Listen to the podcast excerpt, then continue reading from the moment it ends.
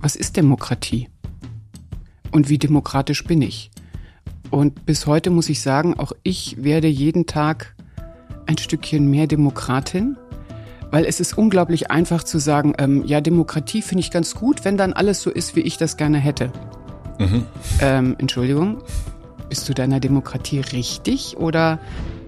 Und was mich daran fasziniert hat, ist, dass eigentlich Meinungen und Haltungen oft Teil unserer Identität werden. Und wenn erstmal eine Position Teil deiner Identität ist, gibst du sie so schnell nicht auf. Und da habe ich dieses Beispiel gebracht, also Alice Weidel ähm, könnte es sich heute nicht leisten, plötzlich für den Klimawandel einzutreten, weil da müsste sie einen Teil ihrer Identität aufgeben, genauso wie Robert Habeck nicht für die Laufzeitverlängerung der Atomkraftwerke eintreten könnte, weil das ein Teil der Aufgabe ist der eigenen Identität. Jetzt ist aber spannend zu fragen, wann hast du das letzte Mal deine Meinung geändert? Das war meine Hauptkritik an der Pandemie, dass wir in eine Situation gekommen sind, wo man vom Staat erwartet, dass er uns schützt. Warum hat der Staat uns nicht zu Mitarbeitern gemacht und gesagt, ihr alle wisst vor Ort, wie wir uns am besten äh, in der Situation mhm. schützen können? Ihr habt die Kompetenz, wie es in der Schule, in dem Kindergarten und in dem Altenheim aussieht. Regelt das Problem. Also viel mehr auf unsere Mitarbeit setzt. Und da ist, glaube ich, so eine Spaltung entstanden, wo es heißt, ihr da oben und wir hier unten. Also der Staat misstraut den Bürgern und die Bürger und Bürgerinnen misstrauen dem Staat.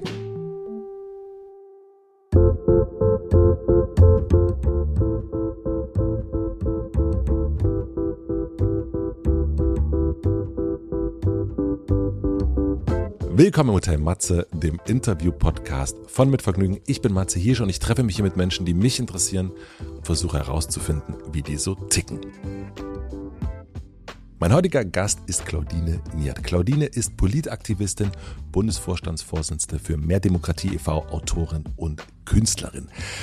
Als ich das erste Mal vor, ich glaube, fünf, sechs Jahren vom Verein Mehr Demokratie gehört habe, habe ich so gedacht, mehr Demokratie, wer braucht das denn? Wir leben doch in Demokratie, wer sollte da nicht dran glauben?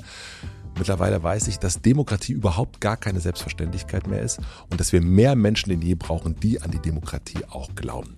Claudine setzt sich seit mehr als 25 Jahren für direkte Demokratie in Form von Bürgerräten und Volksentscheiden ein. Und was das genau bedeutet, darüber sprechen wir im Podcast. Wir sprechen über die Demokratie, natürlich über Menschen, wie man Menschen am besten erreicht damit sie wieder an die Demokratie glauben. Claudine ist eine wahnsinnig schlaue und eloquente Person, der man wahnsinnig gern zuhört. Also ich habe ihr super gern zugehört und ich bin mir ziemlich sicher, ihr werdet das auch. Und ich habe durch Claudine auf jeden Fall ein paar Sachen danach anders gesehen. Und ich bin mir auch sicher, dass ihr das auch tun werdet. Ich wünsche euch viel Vergnügen im Hotel Matze mit Claudine Niert.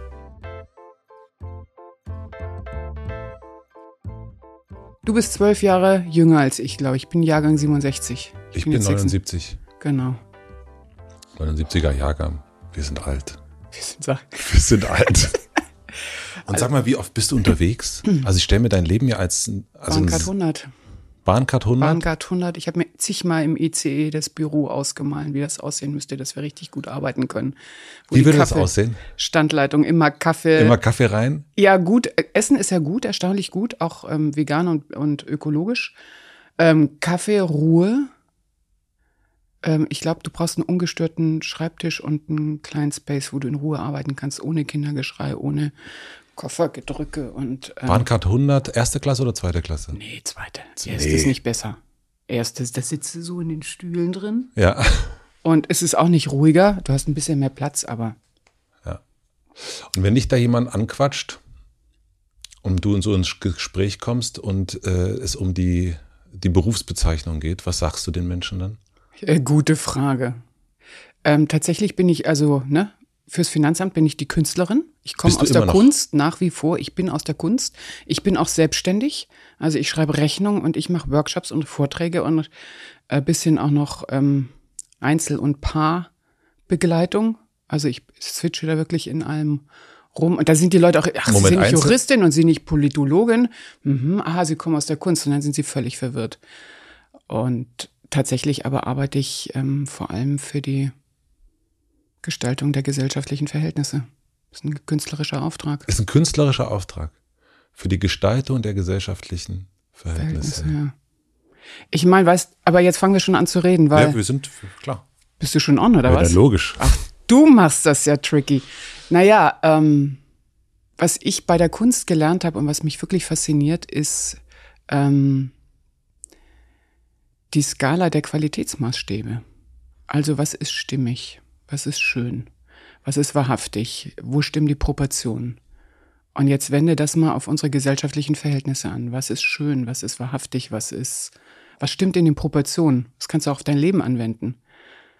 Ist das, sind, sind das schöne Verhältnisse? Schöne mhm. Proportionen? Und wenn du mit Menschen darüber sprichst, in der Politik, was ist denn unstimmig? Was stimmt denn nicht? Oder ist es nur nach Funktionen gesteuert? Ähm, dann merken die, merkst du relativ schnell, wo was nicht stimmt oder nicht schön ist oder nicht wahrhaftig ist oder noch nicht gut ist.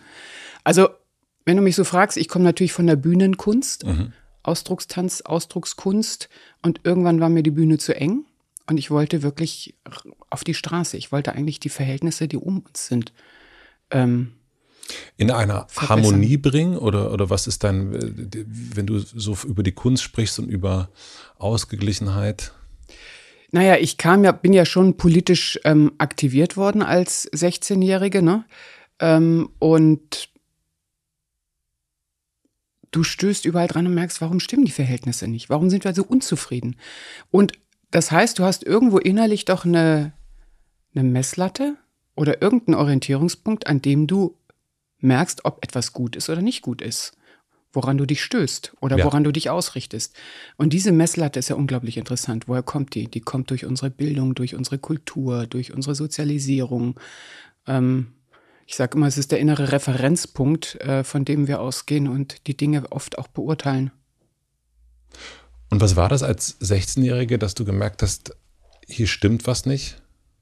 Hier, hier ist etwas nicht ausgeglichen und jetzt gehe ich auf die Straße, jetzt engagiere ich mich, jetzt schreibe ich Briefe, jetzt reicht mir das Bitten nicht mehr aus? Naja, da gibt's diese Geschichte, wo ich als 16-Jähriger, ich hatte einen wirklich guten Lehrer, der hat uns alle in den Bus äh, gesteckt und ist mit uns in die Schwäbische Alb gefahren. 1983. Damals gab's eine Menschenkette zwischen Ulm und Stuttgart, ähm, um gegen die Stationierung der Pershing 2 atomaren Sprengköpfe in der Schwäbischen Alb ähm, zu demonstrieren, die die Amerikaner dort aufgebaut haben. Und ich weiß, wir sind so wirklich mitten in der Schwäbischen Alb ausgesetzt worden und dann waren wir wirklich in der Menschenkette ähm, 103 Kilometer, keine Ahnung, aber ziemlich mhm. lang. Meine Hand rechts und links in der jeweils anderen Hand äh, von anderen Menschen und wir hatten kein Handy damals. Das heißt, irgendwann flog der Hubschrauber über uns äh, hinweg. Und das weiß ich wirklich noch wie heute, weil dann kam die Durchsage, jetzt ist die Kette geschlossen. Und das war so der Moment, wo ich wirklich die Hände festgehalten habe und habe gedacht, wenn du jetzt loslässt, dann hat diese riesenlange Kette eine Lücke. Und da habe ich gemerkt, nee, ich will auf gar keinen Fall, dass hier eine Lücke ist. Und genau das war, glaube ich, so ein Initialerlebnis, weil ich hatte dann wirklich das Gefühl, ich möchte nicht äh, eine Lücke in dieser Gesellschaft sein. Ich möchte ein Glied in dieser Kette sein, auf das es auch ankommt.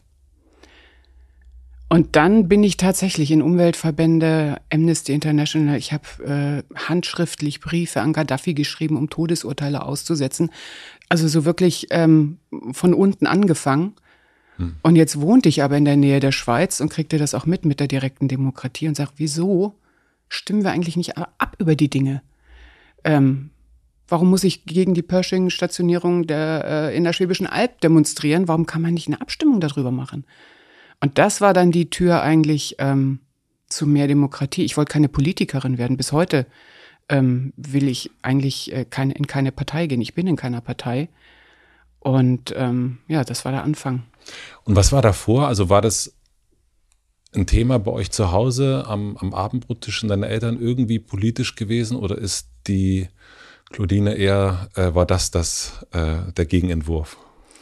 Also ich hatte tatsächlich einen sehr politischen Vater. Also der hat wirklich vom Michel runter in Hamburg äh, in der Studentenzeit Predigten gehalten. Da stand dann im Hamburger Abendblatt. Ich bin so sozialisiert worden. Ähm, Springerpresse ist ganz schlimm und überhaupt. Und ich musste dann schon schmunzeln, als ich mein erstes Volksbegehren in Hamburg gemacht habe, 1996, 98, 97, genau die Zeit, bin ich äh, ins Axel Springer Haus gefahren und habe um eine Anzeige geworben, die wir ganzzeitig im Hamburger Abendblatt schalten durften. Und da dachte ich, muss hier mein Vater denken, sehe mich noch im Fahrstuhl und denk, sieh mal einer an, jetzt fahre ich hier in dieses Haus, was du jahrelang bekämpft hast.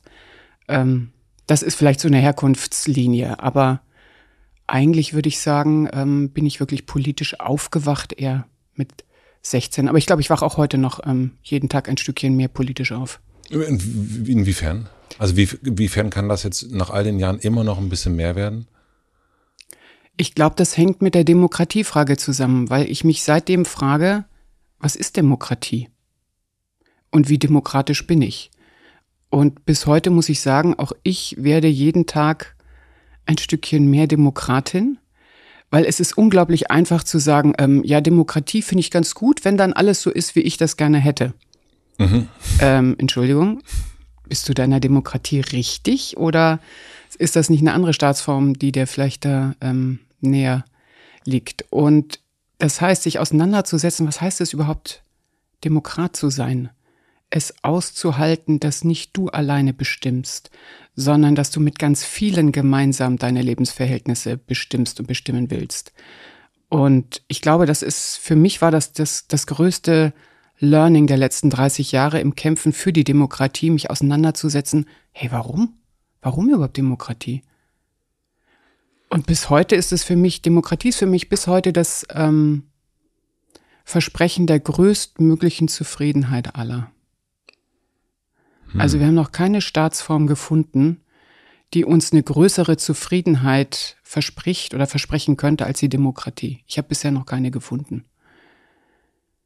Und solange diese Hoffnung natürlich der größtmöglichen Zufriedenheit aller und durch alle enttäuscht wird, stehen wir natürlich ähm, an der Schwelle, uns zu fragen, ja, ähm, wie müsste sich denn die Demokratie dann weiterentwickeln, damit sie uns entspricht?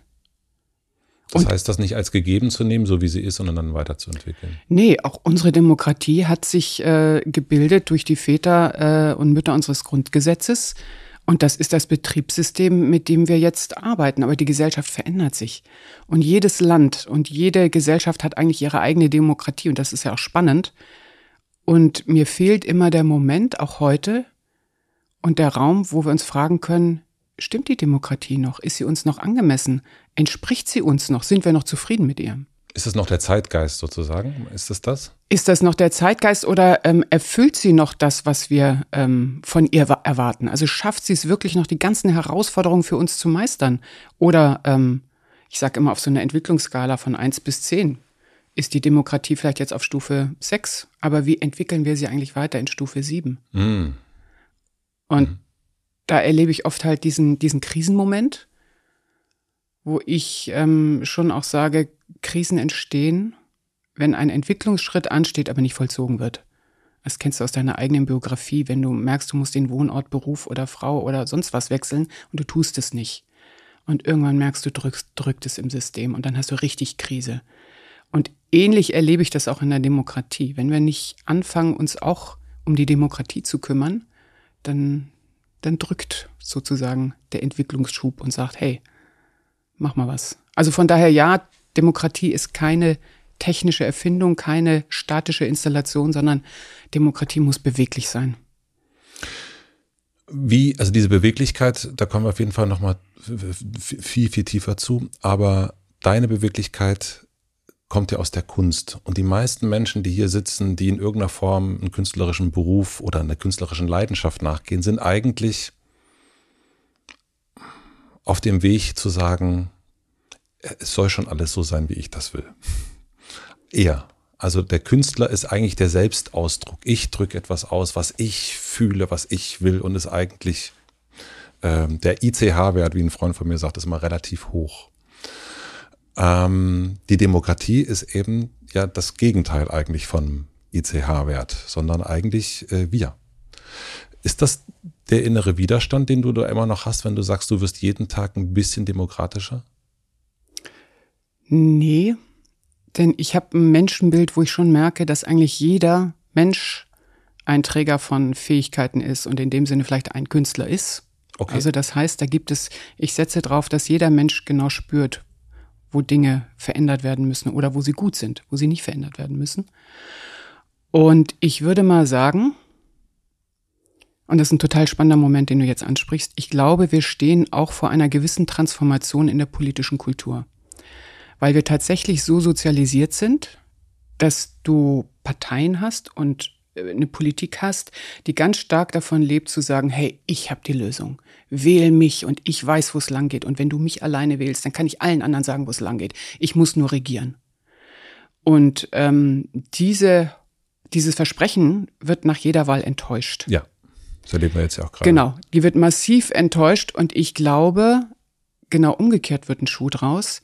Je mehr ich mich selbst zurücknehme, aber ein Interesse für die Gemeinschaft und für die Intelligenz der anderen habe, desto stärker wird die Demokratie. Deswegen in meinem ersten Buch, Die Demokratie braucht uns, habe ich auch wirklich mal in einem Kapitel gewagt, ähm, visionär zu denken. Ich habe gesagt, warum muss ein Kanzleramt eigentlich von einer Person besetzt werden oder ein Justizministerium, Wirtschaftsministerium? Warum sind es nicht Teams? Warum haben wir, gehen wir nicht in Richtung Konkordanz, Demokratie ähnlich wie in der Schweiz, wo alle großen Parteien, die ins Parlament gewählt worden sind, auch sich in der Regierung abbilden? Mhm. Ich bin so drauf gekommen, weil ich gemerkt habe auf der Straße, dass die Menschen so ein Politikverständnis haben. Die sagen, wieso, ich habe die doch gewählt. Die regieren doch jetzt im Bundestag. Ja, nee, ähm, du hast Mehrheitsverhältnisse. Die Opposition kriegt vier Jahre nicht einen einzigen Gesetzentwurf durch. Das ist völlig normal. Ach so. So, und ich möchte eigentlich in ein, eine politische Kultur, in ein Regierungssystem kommen, wo tatsächlich alle gewählten Vertreter und Vertreterinnen ihre Kompetenz in die Lösungserarbeitung mit einfließen lassen können. Also wenn ich ein Klimagesetz habe, brauche ich doch nicht nur die grünen Aspekte, sondern auch die sozialdemokratischen, die liberalen, die konservativen. Also wir haben ein super Team im Bundestag, 736 Abgeordnete, und ich sage dir, bei weitem ist die Kompetenz ähm, nicht genutzt. Hm. Und ich glaube, die Zukunft der Demokratie geht in Richtung ähm, Teambuilding und vor allem in in dem Herauskristallisieren der Kompetenz aller. Also die Vielfalt ist der Garant für Qualität. Wir brauchen im Bundestag nicht irgendwie ähm, 736 ähm, die cleversten Experten und was weiß ich. Wir brauchen wirklich den Querschnitt der Bevölkerung. Wir brauchen Vielfalt. Das ist ganz, ganz klar, dass wir das brauchen. Und wie wir da hinkommen, da habt ihr ja viele, viele Ideen. Warum ist es noch so, dass wir das noch nicht haben? Also warum ist es noch so ich-zentriert gerade im Moment? Gute Frage. Sehr gute Frage. Was ich feststelle, ist äh, bei vielen politischen Kräften, dass sie gar nicht das in Frage stellen, unter dem sie selber leiden. Also ich habe mit mehr als 500 Politikern und Politikern gesprochen. Und das Überraschendste für mich war, ich habe keinen einzigen getroffen, der nicht in die Politik gegangen ist, weil er die Welt verändern wollte, sondern die wollten alle die Lebensverhältnisse verbessern und waren aber hinterher enttäuscht oder sind oft auch heute noch enttäuscht, dass sie bei weitem nicht das umsetzen können, wofür sie sich haben wählen lassen. Das heißt, du hast eine Frustration sowohl in der Politik, bei denjenigen, die wir da hineingewählt haben, und bei den Bürgern und Bürgern auf der Straße. Und jetzt ist der politische Betrieb aber so, dass du so beschäftigt bist als Politiker, dass du natürlich das Betriebssystem als solches gar nicht mehr in Frage stellst oder dazu kommst, es in Frage zu stellen. Ich habe wirklich gestutzt, als ein SPD-Abgeordneter nach 30 Jahren aus dem schleswig-holsteinischen Parlament ausgeschieden ist. Der hat die längste Zeit regiert, mit Heidi Simones noch zusammen. Und er hat zu mir gesagt, Frau Niert, wissen Sie was? Ich musste erkennen, dass ähm, Sie in 30 Jahren mehr erreicht haben als ich in meiner parlamentarischen Arbeit. Und das hat mich ähm, sehr erschrocken. Mhm. Aber das hat vor allem mir einen Hinweis ähm, auf die Not, die auch in der Politik, die unter Politikern herrscht, ähm, eröffnet oder einen Blick darauf äh, ermöglicht. Und jetzt, um deine Frage zu beantworten, ich stelle fest, dass in der heutigen Zeit, jetzt wo auch ähm, eine Partei im Parlament ist, die keiner gerne im Parlament hat, ähm, ja, es so eine Angst gibt, am System festzuhalten. Also wenn du jetzt sagst, wir müssen die Demokratie weiterentwickeln, dann reagiert sofort eine Angst und die hält fest an dem bestehenden System und sagt, das war doch gut. Ähm, das muss so bleiben und jeder, der nur darüber nachdenkt, es zu verändern, ist schon ein Kritiker der Demokratie. Und ich glaube, da machen wir einen großen Fehler. Denn ich glaube, wir müssen drüber nachdenken, über dieses Betriebssystem und wir müssen über die Demokratie nachdenken, aber in einer zugewandten ähm, Perspektive, in einer Form von, ähm, wie könnte es denn besser gehen? Ähm, auch wo kommt denn, also wir stellen ja fest, dass wir sehr ungeduldig sind. Also die Welt soll sich ja am besten heute verändern. Mhm. Und seit 40 Jahren versuchen wir die Welt zu verändern. So, und was haben wir hingekriegt? Die Probleme sind zum Teil alle bekannt seit 40 Jahren, die Lösung auch. Also warum kommen wir nicht voran? Warum haben wir immer das Gefühl, wir stehen auf der Stelle? Und ähm, die Frage ist natürlich, ob du die Demokratie und den politischen Betrieb, die Kultur, ähm, während das große Schiff fährt, ähm, erneuerst oder renovierst oder ergänzt oder ähm, ob du völlig ein neues Schiff brauchst. Und mich hast du genau auf der anderen Seite. Ich bin so ein Freund von Evolution. Dinge müssen sich metamorphosieren, müssen sich entwickeln. Wir haben weltweit eine der stärksten Demokratien in Deutschland. Unser Grundgesetz wird weltweit adaptiert. Das heißt also, wir haben auch eine Vorbildfunktion. Und ähm, ich gehöre eher zu den Mutigen, die sagt, hey, lass uns mal was ausprobieren, was uns vielleicht auch gefällt, mhm. wie zum Beispiel die Bürgerräte. Genauso ist das entstanden. Wir haben in Irland gesehen, das irische Parlament wurde sich nicht einig mit gleichgeschlechtlicher Ehe und Abtreibungsrecht. Und weil die sich nicht einig wurden, haben sie gesagt, okay, nehmen wir doch mal die Frage raus und geben sie den Bürgern. Und sind eines Besseren belehrt worden, weil die Bürger haben sie beraten, haben gesagt, klar, wir sind zwar katholisch, aber bitte nehmt die gleichgeschlechtliche Ehe an und regelt das Abtreibungsrecht. Und zwar hat das die Bürgerversammlung mit ähm, zwei Drittel Mehrheit gesagt. Und weil in Irland das Parlament, wenn es diese Forderung oder die Empfehlung annimmt, ähm, damit auch die Verfassung ändern musste, gab es Referenten über diese beiden mhm. Fragen, weil in Irland muss ähm, jede Verfassungsänderung vom Referendum ähm, bestätigt werden. Und so haben die tatsächlich, äh, ja, auch mit zwei Drittel Mehrheit war die, ging die Abstimmung aus, so haben die ihre Verfassung geändert mit einem klugen Move, würde ich sagen, haben die Vielfalt der Bevölkerung mit eingesetzt und arbeiten bis heute mit solchen Bürgerversammlungen, mit den Citizen Assemblies. Also ich glaube, an die 30 Fragen haben die sich inzwischen so bearbeiten lassen. Und für mich ist Irland insofern da ein Vorbild, weil es gibt eine starke repräsentative Demokratie. Du hast deine Freunde im Parlament, die machen den ganzen Tag die Arbeit, die du nicht machen willst. Du hast ein dialogisches Format in der Citizen Assembly, dem Art Bürgerrat oder Bürgerforum. Und du hast ein Referendum, eine Abstimmung. Und zum Beispiel hat der Enda Kenny, der ehemalige Premierminister, uns erzählt, er hat so die Verfassung hochgehalten und hat gesagt, hier, das ist unser Buch in Irland. Und das sagt Ihnen jeder ihre. Und wissen Sie warum? Weil über jede Änderung und über jedes Gesetz in diesem Buch wir alle abgestimmt haben. Und das ist der Zusammenhalt unserer Gesellschaft. Das ist doch irre. Stell dir mal vor, wir hätten in Deutschland über jeden Artikel im Grundgesetz abgestimmt. Mhm. Was das, was das für ein, für ein Kit in der Gesellschaft ist. Ja, weil wir dann das Gefühl haben, wir haben es mitgestaltet, ja. da sind wir wieder bei dem künstlerischen genau. Moment. Wie hat sich dein Blick denn auf die Demokratie von der damals 16-Jährigen zu heute verändert? Es gab ja irgendwann diese Zeit, Anfang der 90er, wo, wo es hieß, das Ende der Geschichte, jetzt ist alles tutti tutti, jetzt wird's nur noch besser, die Demokratie, toll, ähm, wunderbar. Und das hat sich ja jetzt in den letzten zehn Jahren einiges verändert, was das betrifft, aber vielleicht, damit man mal sieht, wie sich das verändert hat, an deiner eigenen Sichtweise würde ich das gerne mhm. verstehen.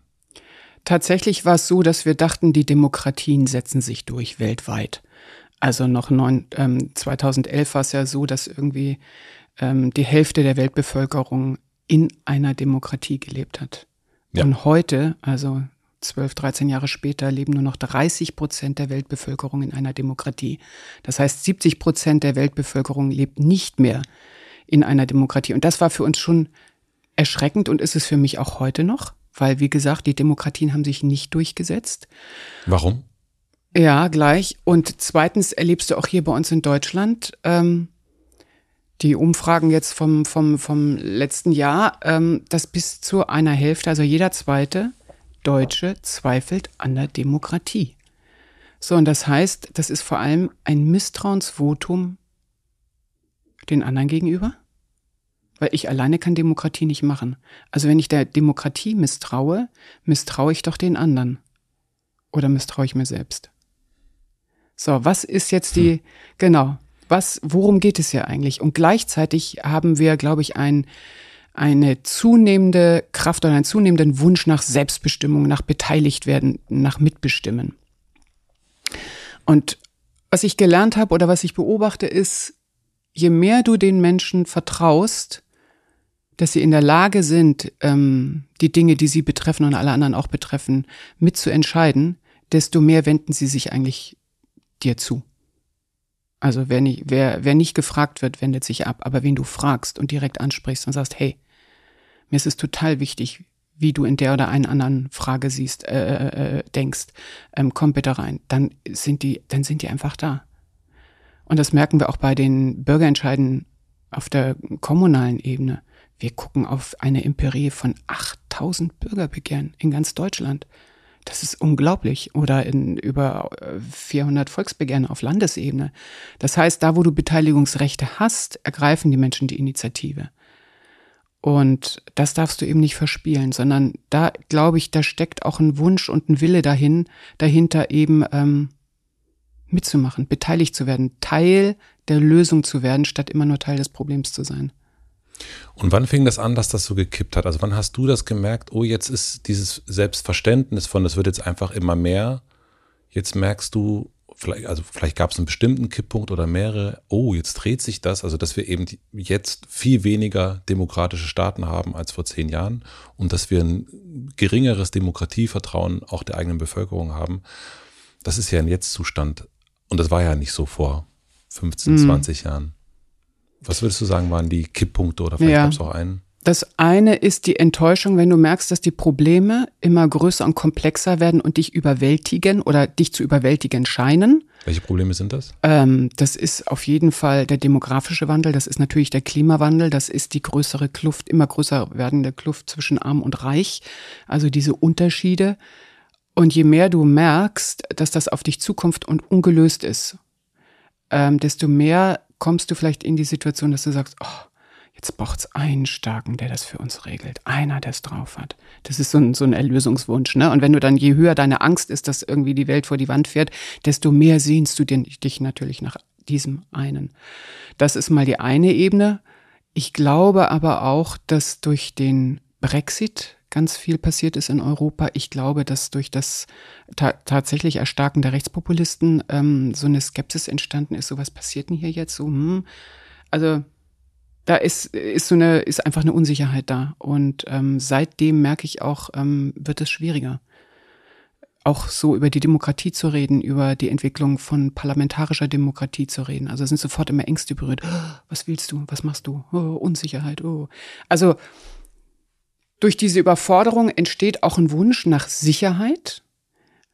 Aber es verschwindet, glaube ich, die Erkenntnis, dass das, was früher uns sicher war, plötzlich bröckelt, instabil wird. Also wie stabil ist denn unsere Demokratie? Wie stabil stehen wir denn tatsächlich hinter unserem politischen System und sagen einfach super toll. Da sitzen die Richtigen, die lösen unsere Probleme. Und meinst du, dass es daran liegt, dass wir sagen, okay, das, was da gerade passiert, können wir jetzt mal aktuell nehmen, die Ampelregierung, das finde ich irgendwie, also ich finde das doof, was die da machen. Die sind ja, die sind ja nur am Streiten. Da muss jetzt mal einer richtig durchgreifen und richtig führen. Also ist es diese Sehnsucht nach dieser Führungsperson? Ich nehme jetzt mal das Wort Führer in, in den Mund oder Führerin. Naja, klar, kommt, entsteht da der Wunsch, dass jetzt mal einer klar sagt, wo es lang geht und die sich nicht ständig äh, zerlegen und zerhackstücken und äh, gegeneinander Wahlkampf machen. Und ich glaube tatsächlich, die Bürgerräte, die momentan jetzt ja so Furore machen, wo jetzt der Bundestag auch den Bürgerrat zur Ernährung eingesetzt hat, da fragt man sich ja immer, was, was, was ist denn das Besondere an denen? Ich glaube, das Besondere an denen ist einmal der Zufall, die Zufallsauswahl. Die Menschen, die dort sitzen, sitzen einfach per Zufall da. Die Bürgerräte. Genau. Ja. Die Bürgerräte und spielt keine Rolle, woher die kommen. Und sie kriegen eine politische Frage und gehen über mehrere Wochenenden in, steigen sie in die Arbeit ein. Und das hat eine völlig andere Qualität als die Zusammenarbeit im Parlament. Ist auch richtig, ist eben nicht Parlament. Aber im Parlament hast du die Situation, dass du einen starken Wahlkampf hast und dann hast du aber trotzdem innerhalb des Parlaments immer noch eine Fragmentierung. Dann sind die Abgeordneten gewählt und dann hast du immer noch die Fraktionen. Und dann sind sie mehr damit beschäftigt, ihre Machtposition zu erhalten oder durchzusetzen, statt die Sachposition ins Zentrum zu stellen. Deswegen auch in meinem ersten Buch, Die Demokratie braucht uns, habe ich den, die, den Vorschlag mal gemacht, warum machen wir nicht mal ein Modell, kommt wieder Künstler durch bei mir. Hm. Ein Modell und zwar, lass doch mal die 736 Abgeordneten von einem externen professionellen Team moderieren.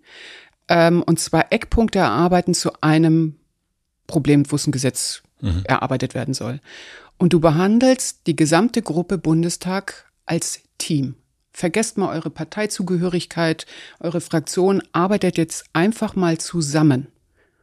Und schaut mal, dass all das, was euch einfällt, ähm, in der Erarbeitung zu diesem Gesetz mit einfließen kann. Euer gesamtes Wissen aus dem Wahlkreis, alles, was ihr gelernt habt und noch lernt. Und dann gucken wir mal, was am Ende für ein Gesetzentwurf dabei rauskommt. Und das Besondere daran ist, glaube ich, dass du die Parteifarbe, die ich finde, sollte eigentlich nur bis zur Wahl eine Rolle spielen, dann in den Hintergrund treten lässt. Weil dann möchte ich, dass jeder, der dort gewählt ist, einfach, einfach sich einbringt, sein ganzes Wissen, seine ganze Kompetenz mit einbringt. Und wenn 736 Abgeordnete ihre Sichtweise mit einfließen lassen und das durch eine kluge Moderation mit aufgegriffen wird, kommst du zu einer anderen Qualität der Eckpunkte und, glaube ich, garantiert zu einem anderen Rückhalt, weil jeder einzelne Abgeordnete hatte die Chance, seine Position wirklich mit einfließen zu lassen. Mhm. Und das ist jetzt mal so ein Prinzip, das hast du eben in den Bürgerräten auch, weil die erarbeiten Empfehlungen für die Politik. Und wenn einer kommt und sagt, oh, ihr müsst jetzt alles das machen, was ich will, das spielt gar keine Rolle. Du merkst, du musst gucken, ähm, du bringst deinen Gesichtspunkt ein, alle anderen hören das aber alle anderen hören auch die Gesichtspunkte aller anderen. Aber was ist denn der Unterschied? Also du bist viel auf der Straße unterwegs, äh, redest auch viel mit Bürgerinnen und Bürgern, die da vorbeikommen, was ich gelesen habe. Ähm, warum funktioniert es in diesem Bürgerrat gut? Und warum gibt es auf der anderen Seite aber dieses, also diese Sehnsucht nach dieser Clanführung? Weil wir sehen ja auch, wenn wir zusammenarbeiten, dann funktioniert das eigentlich ganz gut. Aber so den, das Misstrauen in der, in die Demokratie, meine ich, hat ja was mit einer, mit einem Denken eines, na gut, das, die, die ganze Vielfalt, das bringt uns jetzt nicht weiter. Wir müssen auf Kurs gebracht werden. Wir brauchen eine Führung. Warum funktioniert es da und warum, äh, warum ist das Glauben an die Führung und warum ist das so stark? Also ich glaube, die große Enttäuschung in der Politik ist eben der Machtkampf, weil du immer merkst, also im Machtkampf verheddern wir uns. Da rückt die Sachfrage in den Hintergrund und am Ende eines Machtkampfs hast du den Kompromiss des Kompromisses des Kompromisses, keine Ahnung, was du am Ende hast. Also es geht nicht um die Sache, sondern es geht genau, darum. Genau, es geht um den Machterhalt und auch, das musst du natürlich, wenn du Fraktionsdisziplin hast, wenn du den nächsten Wahlkampf gewinnen musst, dann hast du ständig diesen Druck. Und jetzt ähm, das ist ja der Moment, wo ich diese Google-Studie so toll finde, die Aristoteles-Studie. Google wollte herausfinden, welche Gruppen und Teams kommen zu den besten Ergebnissen. Mhm. Und die waren überrascht, dass es eben nicht die Gruppen sind, wo die besten Experten sitzen und die schlauesten und die cleversten oder die bestbefreundetsten Menschen drin sitzen, sondern dass es die Teams und Gruppen sind, ähm, wo eine hohe psychologische Sicherheit da ist, also ein Maximum an Vertrauen. Das heißt, niemand der Teilnehmenden in der Gruppe hat Angst, sich zu blamieren oder ähm, hält irgendetwas zurück oder steht im Konkurrenzkampf oder im Wettbewerb oder äh, wird hintergangen oder so.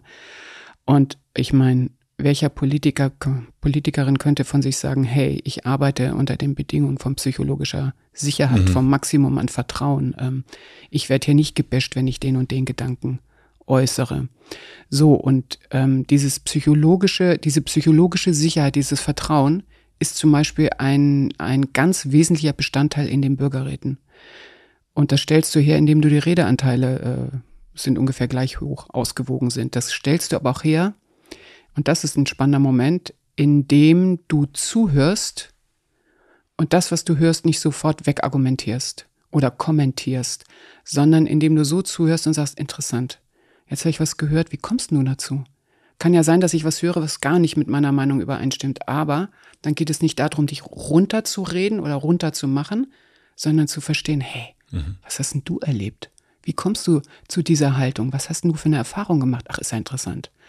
Und wenn du so natürlich, in dem Bürgerrat sind es 160 Teilnehmende, also ne, 159 verschiedene Positionen hörst, dann beziehst du die ja immer auch auf die eigene.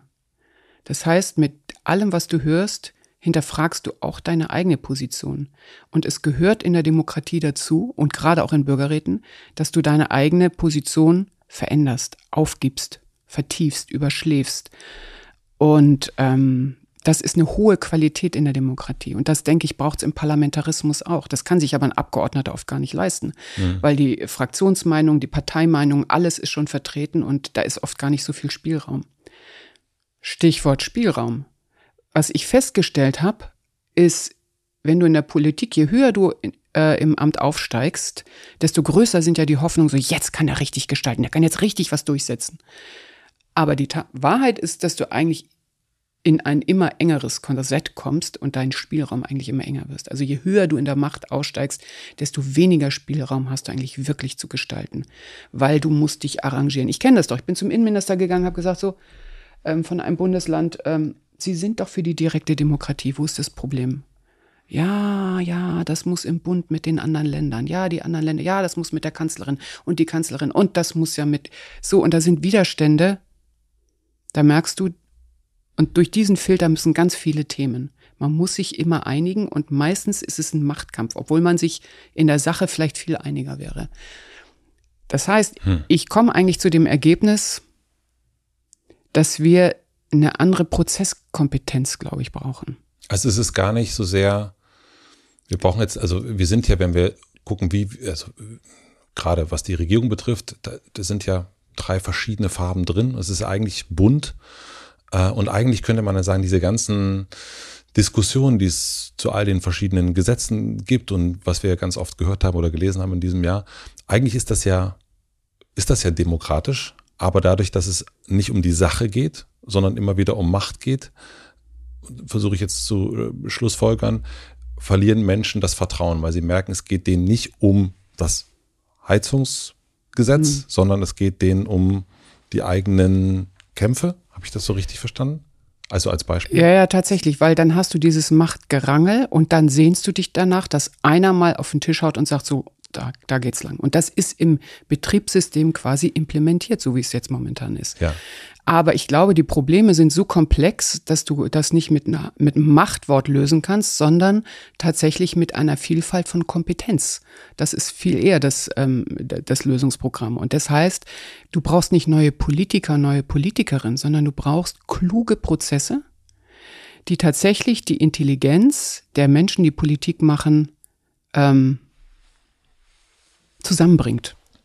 Das heißt, wir brauchen jetzt in der aktuellen Situation eigentlich das Moderationsteam, was dabei ist, wenn die Ampel zusammensitzt und über etwas Neues referiert und abstimmt und so weiter. Da braucht man eigentlich dich oder jemand anders dazwischen, äh, die einen Prozess aufsetzt, der oder die, und dann sagt, so gehen wir jetzt lang. Wie ist jede einzelne Meinung, völlig unabhängig von der Farbe oder Partei, sondern was ist deine Kompetenz? Was weißt du jetzt mehr als jetzt?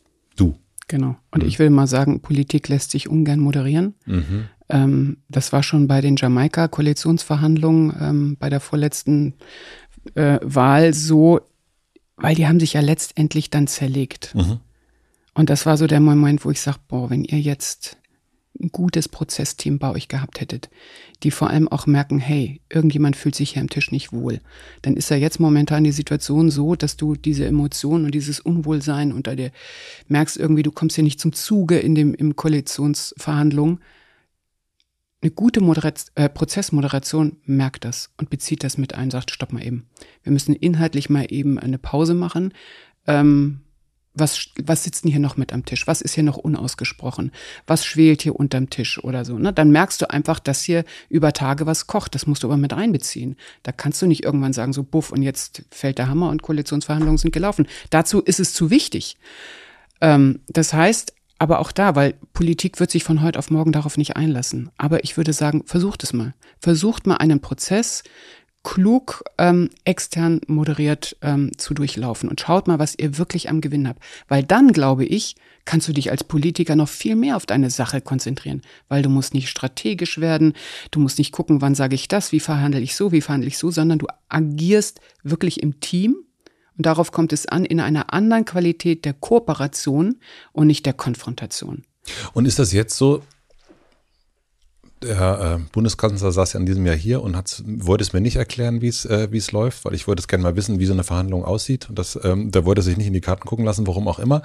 Ähm, aber ist es so, dass kann ich mir das vorstellen, da sitzen dann zehn Leute an einem Tisch und alle wie wir das manchmal in abendlichen Diskussionsrunden kennen, versuchen, irgendwie durchzukommen? Oder, also gibt es da niemanden, der da irgendwie sagt, so jetzt, was sagst du denn, Christian, was sagst du denn, Robert? Ähm, wie kann ich mir das vorstellen? So, ne? Ich bin in keiner Partei und ich bin keine Politikerin, ich komme aus der Zivilgesellschaft und kämpfe für mehr Demokratie. Ja. So, aus unseren Beobachtungen und auch das, was wir mitkriegen, ziemlich nah dran an der Politik, ist, dass du ja schon im Vorfeld der Wahl deine zuständigen ähm, Fach Kräfte und Kompetenz hast. Das heißt, die arbeiten schon vor der Wahl Inhalte aus. Zur Sozialpolitik, ähm, neue Parteiübergreifend oder in der nee, innerhalb der Partei. Mhm. Das heißt, es wird auch schon vorher werden Papiere erarbeitet, von denen man sich dann erhofft, dass die in die Koalitionsverträge mit einfließen. Das heißt, solche Arbeitsgruppen hast du. Und darauf verlässt sich dann natürlich auch die Verhandlungsspitze, dass diese Arbeitsgruppen richtig gut zuarbeiten. Und dann hast du natürlich auch Arbeitsgruppen in dem Moment, wo die Wahl- und Koalitionsverhandlungen be beginnen, wo du ähm, aus den jeweiligen Parteifarben Vertreter sitzen hast, die sich dann zu diesem Thema auseinandersetzen müssen. Und dann kommt jeder mit seinem Wunschzettel und seinen Papieren. Das ist deshalb eben ein harter Kampf, weil wir heute wissen, der Koalitionsvertrag ist das A und O der gesamten Legislatur. Alles, was da drin steht, hat eine Chance, umgesetzt zu werden. Alles, was da drin nicht steht, muss vier Jahre warten. So, und jetzt kannst du verstehen, warum jeder, der Politik macht, alles, alles dran setzt, damit sein Thema, deswegen hat er sich wählen lassen, deswegen ist er in die Politik gegangen, möglichst in diesen Koalitionsvertrag kommt. Und das ist ein hartes Geschachere am Ende. Und dann, äh, klar, hast du auch mal eine Situation, wo ein Horst Seehofer sagt, Frau Merkel, ähm, ich komme aus Bayern und ich möchte entweder die Volksabstimmung auf Bundesebene einführen oder die Autobahnmaut.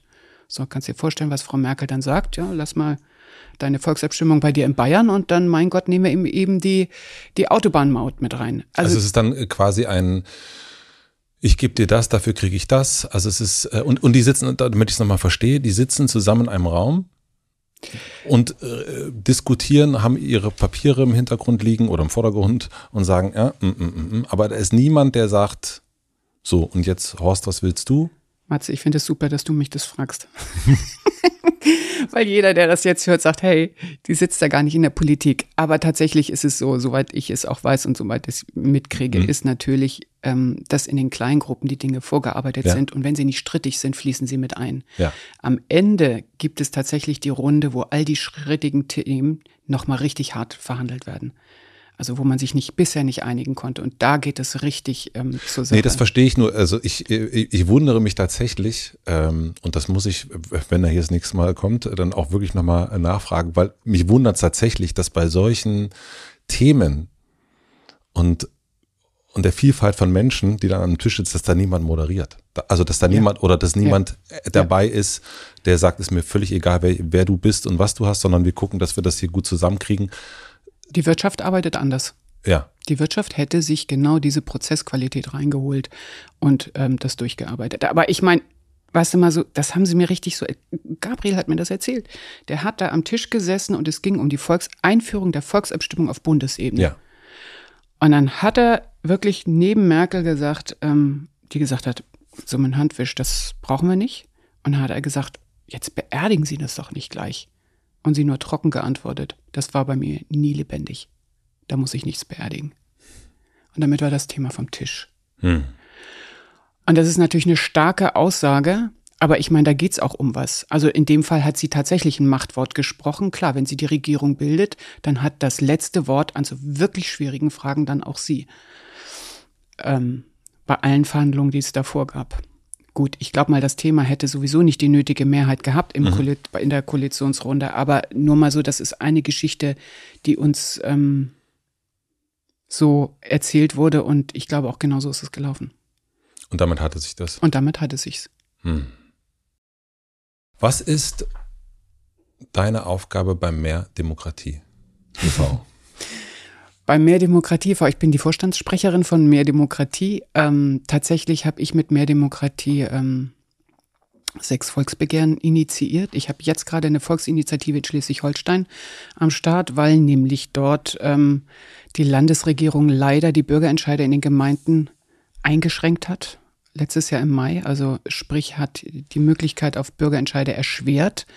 Ähm, ganz kurz erklärt, wenn du ein Bauvorhaben äh, in Frage stellst und machst einen Bürgerentscheid dazu, wenn der Gemeinderat ähm, das mit Zweidrittelmehrheit beschlossen hat, kannst du dagegen nicht mehr vorgehen.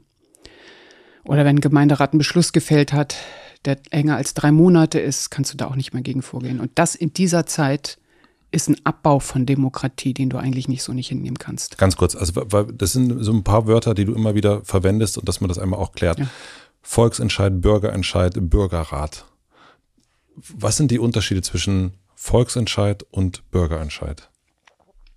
Genau, jetzt wird es ja sehr politisch, genau. Ähm, nee, dass ich das wirklich tatsächlich, das so also wir, na, du kannst alle vier Jahre wählen und dazu haben wir aber noch ergänzend die Möglichkeit, Bürgerentscheide in den Gemeinden, Städten und Landkreisen zu machen.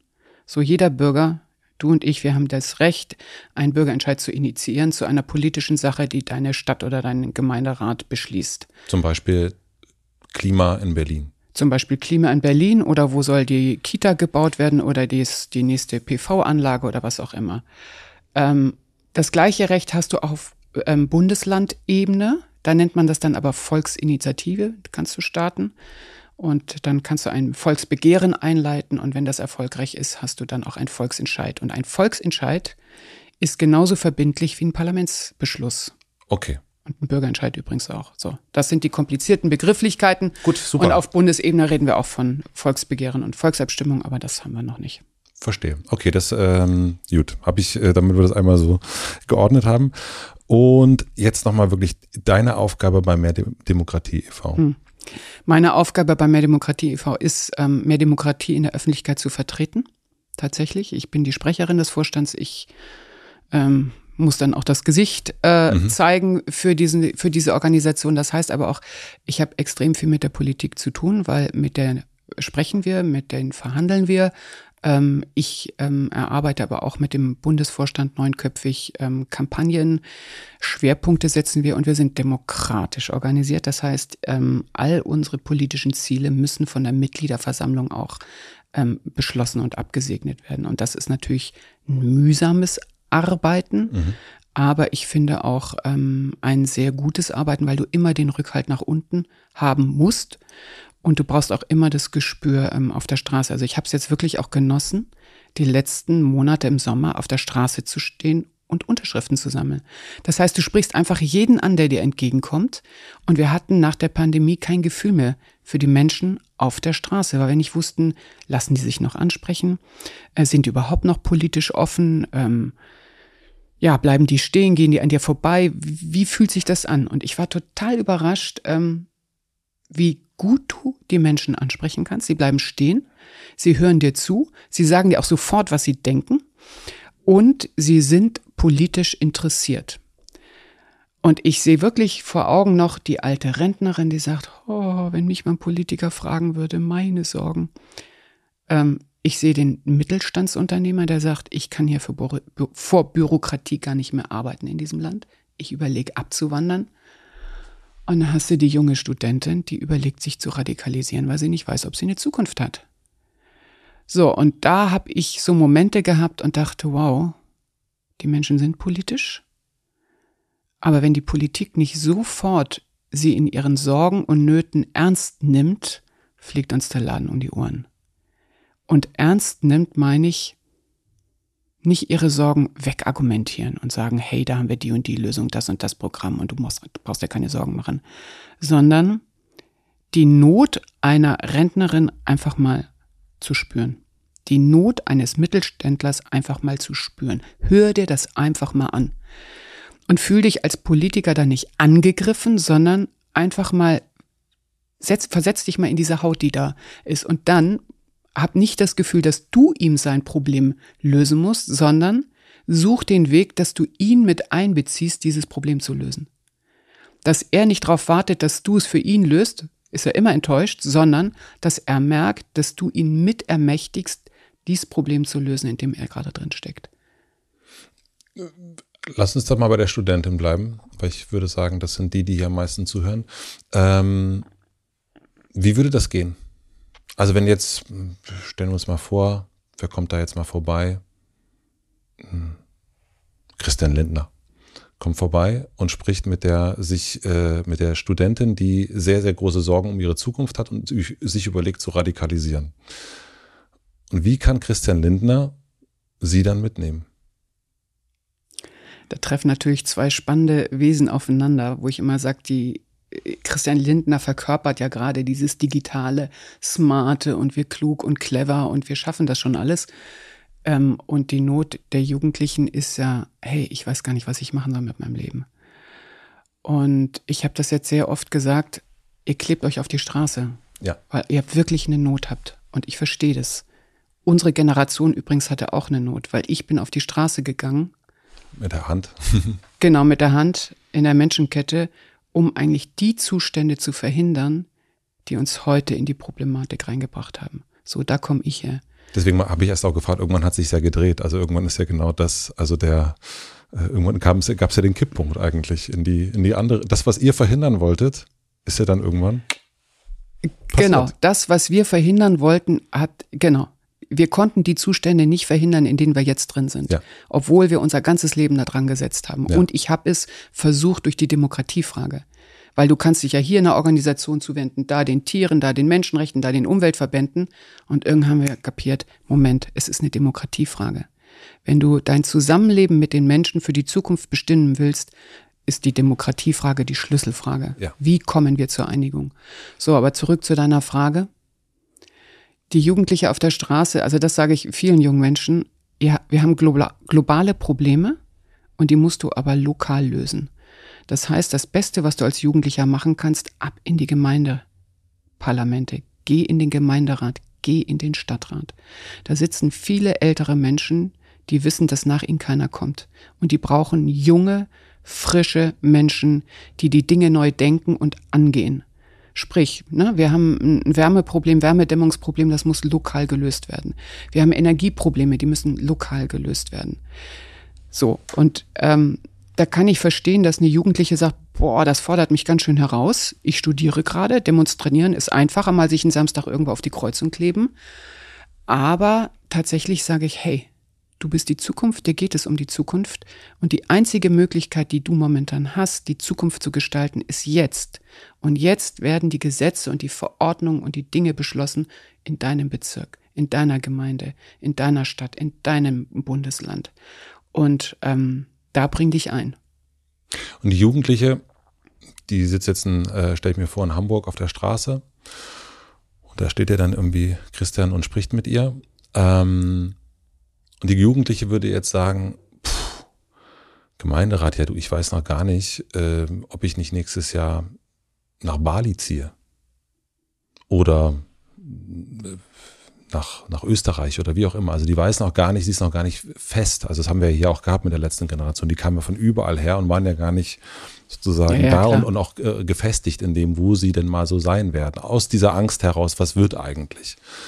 Ähm, deswegen kann ich mir vorstellen, dass dieser, das erste Gegenargument sein könnte, ja gut, ich weiß noch gar nicht, wo meine zukünftige Gemeinde denn eigentlich ist. Völlig richtig. Und natürlich das, was sie auf die Straße treibt, ist erstmal der junge, glühende Idealismus für eine Sache einzustehen.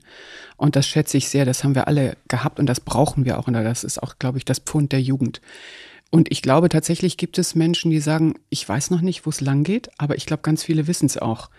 Und du kannst natürlich trotzdem auch in den Gemeinderat gehen, auch wenn deine Biografie sich verändert. Du bist ja. da ja nicht auf Gedeih und Verderb.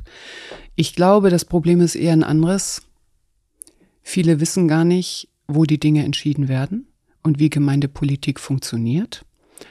Und dann im zweiten Schritt trauen sie sich auch nicht wirklich zu. Das ist ja übrigens auch ein Problem, was wir bei vielen Frauen haben oder weiblichen ähm, Personen, die in die Politik wollen, die einfach sagen, hey, werde ich doch untergebuttert. Aber vor allem auch ähm, die Arbeitsstrukturen, die politischen Strukturen, würde ich mal sagen, sind auch sehr männlich geprägt. Mhm. Also ich kenne viele Frauen, die sagen, echt, nee, also so, so eine Gremien, aber nee, so mache ich das nicht. Ich würde das ganz anders lösen. Und dieses ganz anders, diese andere Kultur, ähm, die fehlt. Und die muss da auch rein, wenn du so, wenn du äh, Stadtvertretungssitzung hast, wo zwei Frauen sitzen und der Rest sind alles Männer, dann hast du ein Problem. Also du brauchst schon auch diese weibliche Intelligenz, die Sensibilität, ähm, um eine andere Kultur da reinzubringen. Und jetzt mein Schlusswort an der Stelle. Ich würde gerne die Jungen ermächtigen oder den, ähm, denen auch eine Begleitung anbieten, zu sagen, hey, versuch's doch mal mit kleinen Schritten. Mhm. Oder mach mal ein Projekt in deiner Gemeinde. Du musst ja gar nicht vielleicht gleich in deinen Gemeinderat oder Stadtrat eintreten, sondern du hast hier ein Projekt, du siehst, da ist ein Riesenproblem in deiner Stadt und du fühlst dich aber dafür verantwortlich. Und dann machst du den Beitrag, den ein junger Mensch leisten kann, überschaubarer. Dann muss, weißt du, die haben ja das Gefühl, ich muss die Welt retten. Das hatte ich auch mit 16. Ich muss alleine die Welt retten, sonst macht's ja keiner. Und das ist ja die immense Last, die auf deren Schultern liegt. Wenn wir jetzt nicht uns hier festkleben. Und das ist eine totale Überforderung. Und dem gegenüber steht eigentlich so von dieser Riesenlast, was ist denn der erste Schritt? Was, wofür kannst du wirklich Verantwortung übernehmen? Welches Thema interessiert dich denn wirklich an dieser riesengroßen Frage, für die du dich heute auf die Straße setzt? Und da, glaube ich, gibt es bei jedem eine Antwort. Was möchtest du wirklich machen? Und dann wird es überschaubar. Hm. Ja, ich denke auf der einen Seite, also wenn ich an die, äh, ich habe dieses Jahr auch mit äh, Carla Roche gesprochen von der letzten Generation. Auf der einen Seite ist es dieses riesige Problem Klima oder diese riesengroße Herausforderung. Auf der anderen Seite ist es auch dieses große Risiko, was sie eingehen, also was sie auch eingegangen ist, indem sie auf die Straße geklebt hat mit, weiß nicht, Anfang 20, wie oft sie schon im Gefängnis saß und so weiter. Also es war ist ein Wahnsinn und dennoch fehlt dieser und ich kann das auch, jetzt wo du darüber sprichst, ich kann das total nachvollziehen auch. Irgendwie scheint es mir einfacher zu sein, aktuell mich auf die Straße zu kleben und mich der Gefahr auszusetzen, Autos, Menschen, wir haben ja all die Videos gesehen, als jetzt zu sagen, ich gehe jetzt als Carla meine Gemeinde, wo muss ich eigentlich genau hin? Was, was tue ich da jetzt? Wer ist da? Wie, also, jetzt fange ich mal an. Ich allein. So, und dann bin ich vielleicht die einzige junge Frau gegen all die anderen alten, weißen Stereotypbild jetzt äh, Männer. Da habe ich eigentlich, wenn ich hier auf der Straße sitze, die haben alle irgendwie diese Warnwesten an. Äh, die gehen alle, wenn sie die Kohle haben, bei der Bio-Company einkaufen. Da habe ich irgendwie das Gefühl, ich bin hier irgendwie verbunden. Da habe ich das Gefühl, ich bin allein. Also ich kann mir schon, ich kann mir auch richtig vorstellen, was das, warum ich eher mich festklebe als Jugendlicher, als in den Gemeinderat zu gehen. Was hat dich von der Straße oder äh, da stehend in dieser Kette dann dazu bewogen, ich gehe, ich gehe diesen harten Weg.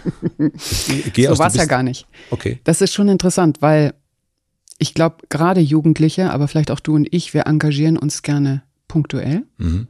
wenn wir wissen, jetzt können wir was leisten, was wirklich hilft und müssen nicht unser ganzes Leben dafür hergeben. Du hast einen Zeitpunkt, du hast einen Tag, du hast eine Aufgabe und das machst du und dann ist fertig, bist du auch wieder frei. Ja. Und ich glaube, das ist bei den Jungen ganz stark genauso. Ich möchte mich nicht binden und trotzdem bin ich hier und möchte meine Kraft einbringen. Das heißt. Deswegen kleben. Genau. Und mhm. ich glaube, du könntest es auch organisieren, den Rückhalt geben, zu sagen, hey, jetzt guck mal, was in eurer Gemeinde, in eurem Bezirk, in eurer Stadt, was los ist. Und ihr kriegt von uns den Rückhalt, so wie wir euch die Demonstration organisieren, können wir euch ja auch die Mitarbeit unterstützend organisieren. Dann bist du nämlich nicht alleine. Das heißt, es ist erstmal ganz, also es wäre da auch wieder eine Arbeit oder ein, ein ähm, etwas, was die, was unser System leisten müsste. Oder die Organisation selber. Verstehst du? Jetzt aus, aus, hier aus diesem Bezirk ja. gehen ja so und so viele Menschen auf die Straße. Das heißt, da ist keiner alleine. Ja. Du könntest ja die Menschen nehmen, die aus diesem Bezirk, äh, Bezirk sind und sagen, hey, wir bieten euch auch den Rückhalt, nicht nur samstags euch anzukleben, sondern auch ganz konkret zu gucken, was in diesem Quartier eigentlich der nächste Schritt ist, um zu einer Klimaneutralität zu kommen. Was siehst du denn? Was siehst du denn? Lass uns mal mit, der, äh, mit dem Stadtrat, mit dem Bezirk äh, in Kontakt treten und mal gucken, was ist denn hier wirklich das Problem? Und dann geht man da Stück für Stück ran. Aber das müsste erst passieren, dass das geht. Also aktuell ist es ja so, genau. es sind ja die Klimaterroristen und so weiter. Also es ist ja, wird ja diese Energie, die da ist, wird ja eigentlich, die sollen wieder weg. Genau, die wird als störend erlebt und mischt euch jetzt mal hier nicht ein und so. Ähm, genau, du hast völlig recht. Die Politik müsste sich dem genauso öffnen und sagen, hey, genau euch brauchen wir. Ja. Die bräuchte nicht diese Angst, äh, lass mich mal in Ruhe und ich, wir machen das schon, sondern ey, kommt genau, euch brauchen wir. Und die Organisation selbst, also ähm, letzte Generation, könnte ja auch den Rückhalt bieten zu sagen, hey, ihr seid zehn Leute in dem Quartier, ähm, jetzt lasst uns mal gucken, was in, erarbeitet mal, was in dem Quartier eigentlich wirklich gemacht werden muss. In dem nächsten Jahr, in den nächsten zwei Jahren, in den nächsten fünf Jahren. Also Selbstwirksamkeit lebt davon, dass du dir zutraust, das umzusetzen, was gerade auf dich zukommt. Und die Überforderung ist, wenn du das Gefühl hast, du musst immer alles regeln. Und dann kommt auch die sogenannte ähm, äh, Depression, folgt dem danach. Und du hast mich jetzt gefragt, wie das bei mir war. Weißt mhm. du, wie es bei mir war? Mhm. Mich haben die Leute immer gekriegt, dass sie gesagt haben, du machst das noch ein Jahr. In Hamburg mein erstes Volksbegehren, die Volksinitiative 1997, habe ich gestartet, weil ich klar wusste, dass es ein Jahr Volksinitiative Begehren bis zum Entscheid so zwei Jahre Maximum. Mhm. Und dann bin ich raus, dann mache ich wieder nur die Kunst und stehe auf der Bühne und mache alles Mögliche. So. Und dann war der Volksentscheid passiert und dann hieß es, Claudine, kannst du noch zwei Jahre weitermachen? Wir würden gerne noch für den bundesweiten Volksentscheid kämpfen. So, ja, zwei Jahre ist überschaubar. So, und aus diesem Zwei-Jahres-Commitment hat sich eine ganze Biografie ähm, entwickelt. Und ich glaube, wir alle können nicht sagen, was in fünf Jahren ist, aber wir können sagen, das und das kann ich jetzt machen und stimmt, das ist sinnvoll und irgendjemand muss es ja auch machen. Okay, zwei Jahre kriege ich hin. Hm. Und jetzt sind es viele, viele Jahre. Genau, jetzt sind es ähm, viele, viele Jahre und heute erlebe ich das als ein Privileg, dass ich mein Leben lang eigentlich ähm, und auch heute noch für die Dinge arbeiten kann, denken kann, kämpfen kann, sprechen kann, von denen ich denke, ähm, dass sie die richtigen sind. Und das ist ein totales Privileg. Ich habe dich, ich habe dich, ich habe, ich habe dich das erst schon gefragt und ähm, ich glaube, also entweder habe ich es überhört oder ich habe es noch nicht äh, oder wir sind da äh, abgebogen. Diese, dieser Wunsch des Selbstausdrucks, der ja in der Kunst liegt. Und du sag, hast erst gesagt, dass es eigentlich in uns allen liegt. Da gebe ich dir auch recht. Jeder von uns ist ein Künstler oder eine Künstlerin und möchte eigentlich Ausdruck finden. Ähm, warum hast du dich, also ab welchem Punkt hast du dich gegen die Bühne und für, im Grunde ja für die Demokratie entschieden? Hm. Und das ist ja wirklich ein, ähm, ne, hinter uns steht ein Klavier und eigentlich ist, sind viele Künstler, ich mache hier oder ich werde gesehen, ich als Einzelperson oder manchmal auch in einer Gruppe. Aber dieses, du gehst ja im Grunde, Demokratie ist eben Vielfalt und das bedeutet ja eigentlich, diese große Menschenkette, die kriege ich nicht aus dem Kopf. Man sieht ja eigentlich keine einzelne Person, sondern man sieht eigentlich das Gesamtkunstwerk. Das Gesamtkunstwerk, genau. Du siehst das Gesamtkunstwerk. Also ich kann dir sagen, bei mir war einfach die Distanz zu groß auf der Bühne zum Publikum. Okay. Du wolltest dich festhalten. Genau. Und die ah. Menschenkette ist genau das Bild. Ich war ein Glied in der Kette auf das es auch ankam. Und in dem Sinne war mir klar, ich will nicht, dass die Schönheit und Professionalität ähm, und Anmut und alles, also dieses, äh, was alles die Kunst auch ausmacht, sich nur auf die Bühne beschränkt. Sondern da sitzen Menschen, also ich, mich haben auch immer die Programme interessiert, die, die wirklich mit dem Leben zu tun hatten. Ähm, die sich, ja, mit, mit dem Schicksal der Erde auseinandersetzen oder so. Und das hörte für mich aber nicht, also das fing nicht damit an, wenn der Vorhang aufgeht und das Rampenlicht leuchtet und ist wieder zu Ende, wenn der Vorhang zugeht, sondern ich habe das Gefühl gehabt, das muss tiefer gehen. Die, das muss ins Leben, in unseren Alltag gehen. Ich möchte diese Schönheit und ähm, dieses Kampf, diesen, die, diesen Wunsch, so lange die Dinge zu verändern, bis sie für uns richtig gut und stimmig sind, das möchte ich nicht nur auf die Kunst beschränken auf diesen einen Abend der zwei Stunden, sondern ich möchte das in die Lebensverhältnisse mit einbringen.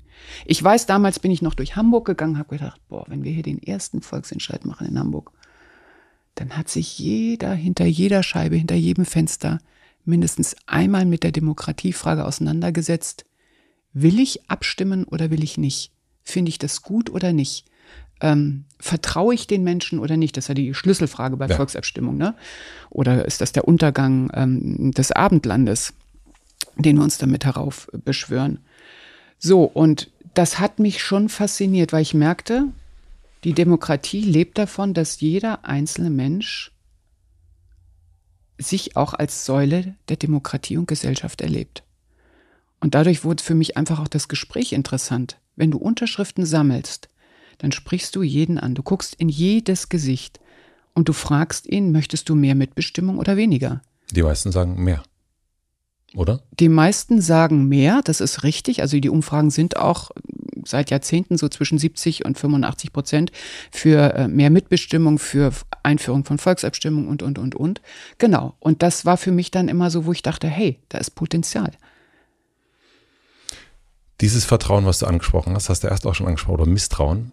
Warum vertraust du den Menschen so sehr? Also was gelingt dir, also wenn, wenn wir uns jetzt ähm, anschauen, zumindest was Social Media betrifft, dann habe ich das Gefühl, oh, es entsteht ein wirklich, wirklich großes Misstrauen. Und es wird eigentlich gefühlt immer größer. Und das Misstrauen fängt ja, wird ja in den verschiedensten, deswegen, ne, ich habe so, Corona war ein großes Thema, dann äh, Ukraine, jetzt merken wir das auch wieder, Israel, Palästina. Es irgendwie, dieses Vertrauen scheint mir, es geht immer weiter zurück.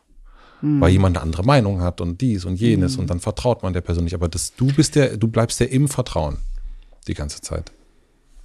Scheint mir. Hm.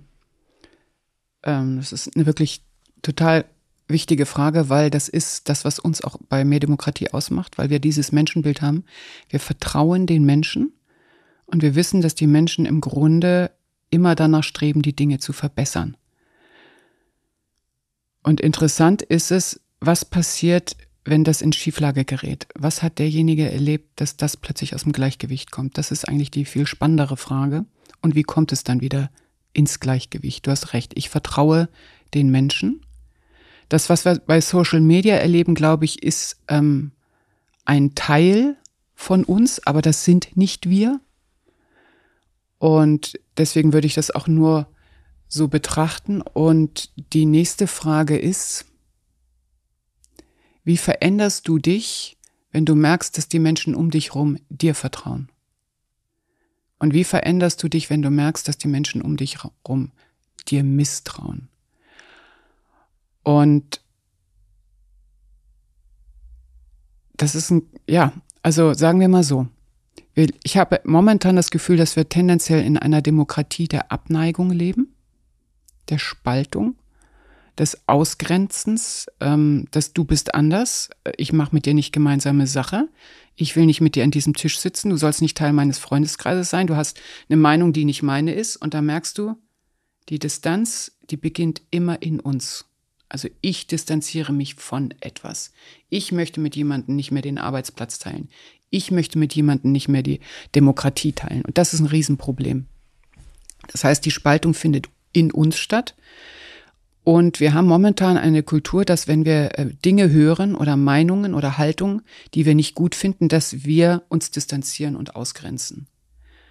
Die Würde des Menschen ist unantastbar. Ich würde sagen, ich kann Meinungen und Haltungen verachten, aber ich kann Menschen nicht verachten. Das heißt, die Frage ist, wenn ich etwas höre, was mir nicht gefällt oder was ich nicht gut finde, wie bleibe ich trotzdem mit dem Menschen in Kontakt, in Verbindung, ohne mich mit der Haltung gemein zu machen? Und an der Stelle nicht auszuweichen, sich nicht zu distanzieren, ist für mich auch ein Moment der Demokratie, der Zuneigung. Wenn es eng wird, wenn es schwierig wird, nicht wegzugehen, den Kontakt zu halten zu den Menschen. Und das glaube ich, wie, wie halte ich den Kontakt zu jemandem, wo ich überhaupt nicht äh, übereinstimme mit dem, was der macht oder tut oder denkt? Ich glaube, es geht nur über das Interesse. Nur über das Interesse. Was hat derjenige erlebt?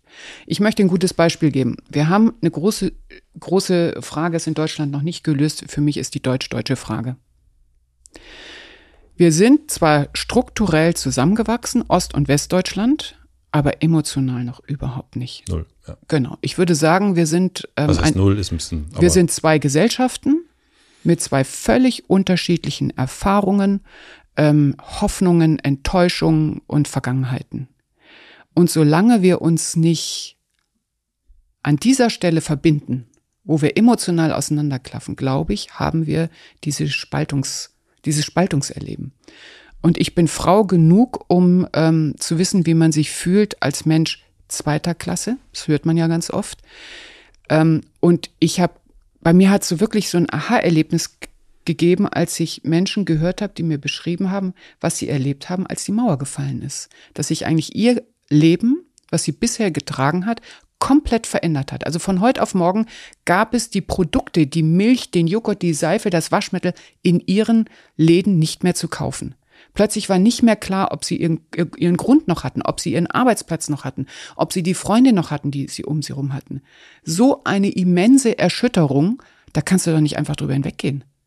Weißt du, für uns, ich bin Westdeutsche, hat, ja klar, da kommen noch fünf schöne Länder dazu, neue schöne Städte, wir werden größer. Aber ähm, ich glaube, wir müssen uns unterhalten über die Vergangenheit, die jeder gemacht hat. Und das geht nur übers Interesse. Das geht nicht übers Argumentieren von Inhalten und Austauschen von Inhalten.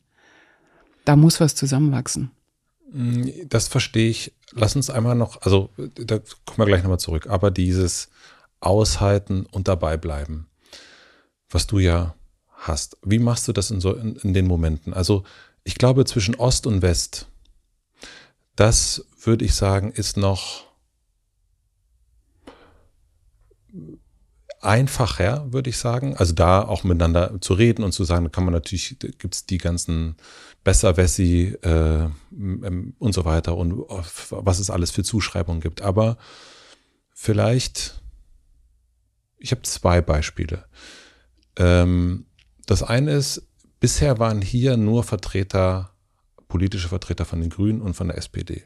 Jetzt kommt demnächst eine, eine, eine Person von der CDU. Und da war hier schon so, oh, man muss aber aufpassen. Also konservativ. Ah, das ist schon, äh, ist schon das eine Lager. Und dann gehen wir aber noch mal eins weiter und sagen, was wäre denn, wenn hier jemand von der AfD sitzen würde? Und wenn wir jetzt, wenn ich jetzt feststelle, in meinem, wenn der Taxifahrer, wenn ich merke, uh, das ist eindeutig, eindeutig AfDler, dann merke ich bei mir so diesen, uh, äh, mhm. Und jetzt in dieser Bubble, in dieser grünen sozialen Bubble, da ist schon die CDU, was noch eine demokratische Partei ist auf jeden Fall, da fängt das schon an, äh, dass, dass Menschen in meinem Umfeld auf jeden Fall wackelig werden. Wie kann man mit denen in einem Raum sitzen allein schon? Und wenn du es auf der Straße, wo ich denke so, ey, Moment, das ist alles normal. Also das, ist, also das muss ja möglich sein. Also das, das einfache Beispiel ist jetzt noch CDU und das kompliziertere wird ja dann schon FDP, äh, wird ja schon FDP auch, aber ähm, wird mhm. dann die AfD. Wie wie hältst du diese, wie bleibst du da in der Verbindung? Also super spannend, weil du hast genau beschrieben, was ja bei euch passiert. Wenn die Falschen kommen, dann ist uh, genau mhm. diese Distanz. Das ist eine Distanz, die baust du einfach auf. Ja. Und früher war es so in der Demokratie, ne? Ach, das ist, ach, lass mich das nicht, das ist wieder ein neues Thema. Wir reißen so viele Themen an. Lass uns dabei bleiben. Die Frage ist doch, willst du eine Parteifarbe protegieren? Dann solltest du dir genau überlegen, wen du hier einlädst. Oder hast du ein Interesse an einem Menschen, der Dinge tut, von denen du es wichtig erachtest, sie zu hinterfragen oder dich dafür zu interessieren oder sie einfach für andere ähm, zugänglich zu machen? Das ist doch die Frage, die du dir stellen musst.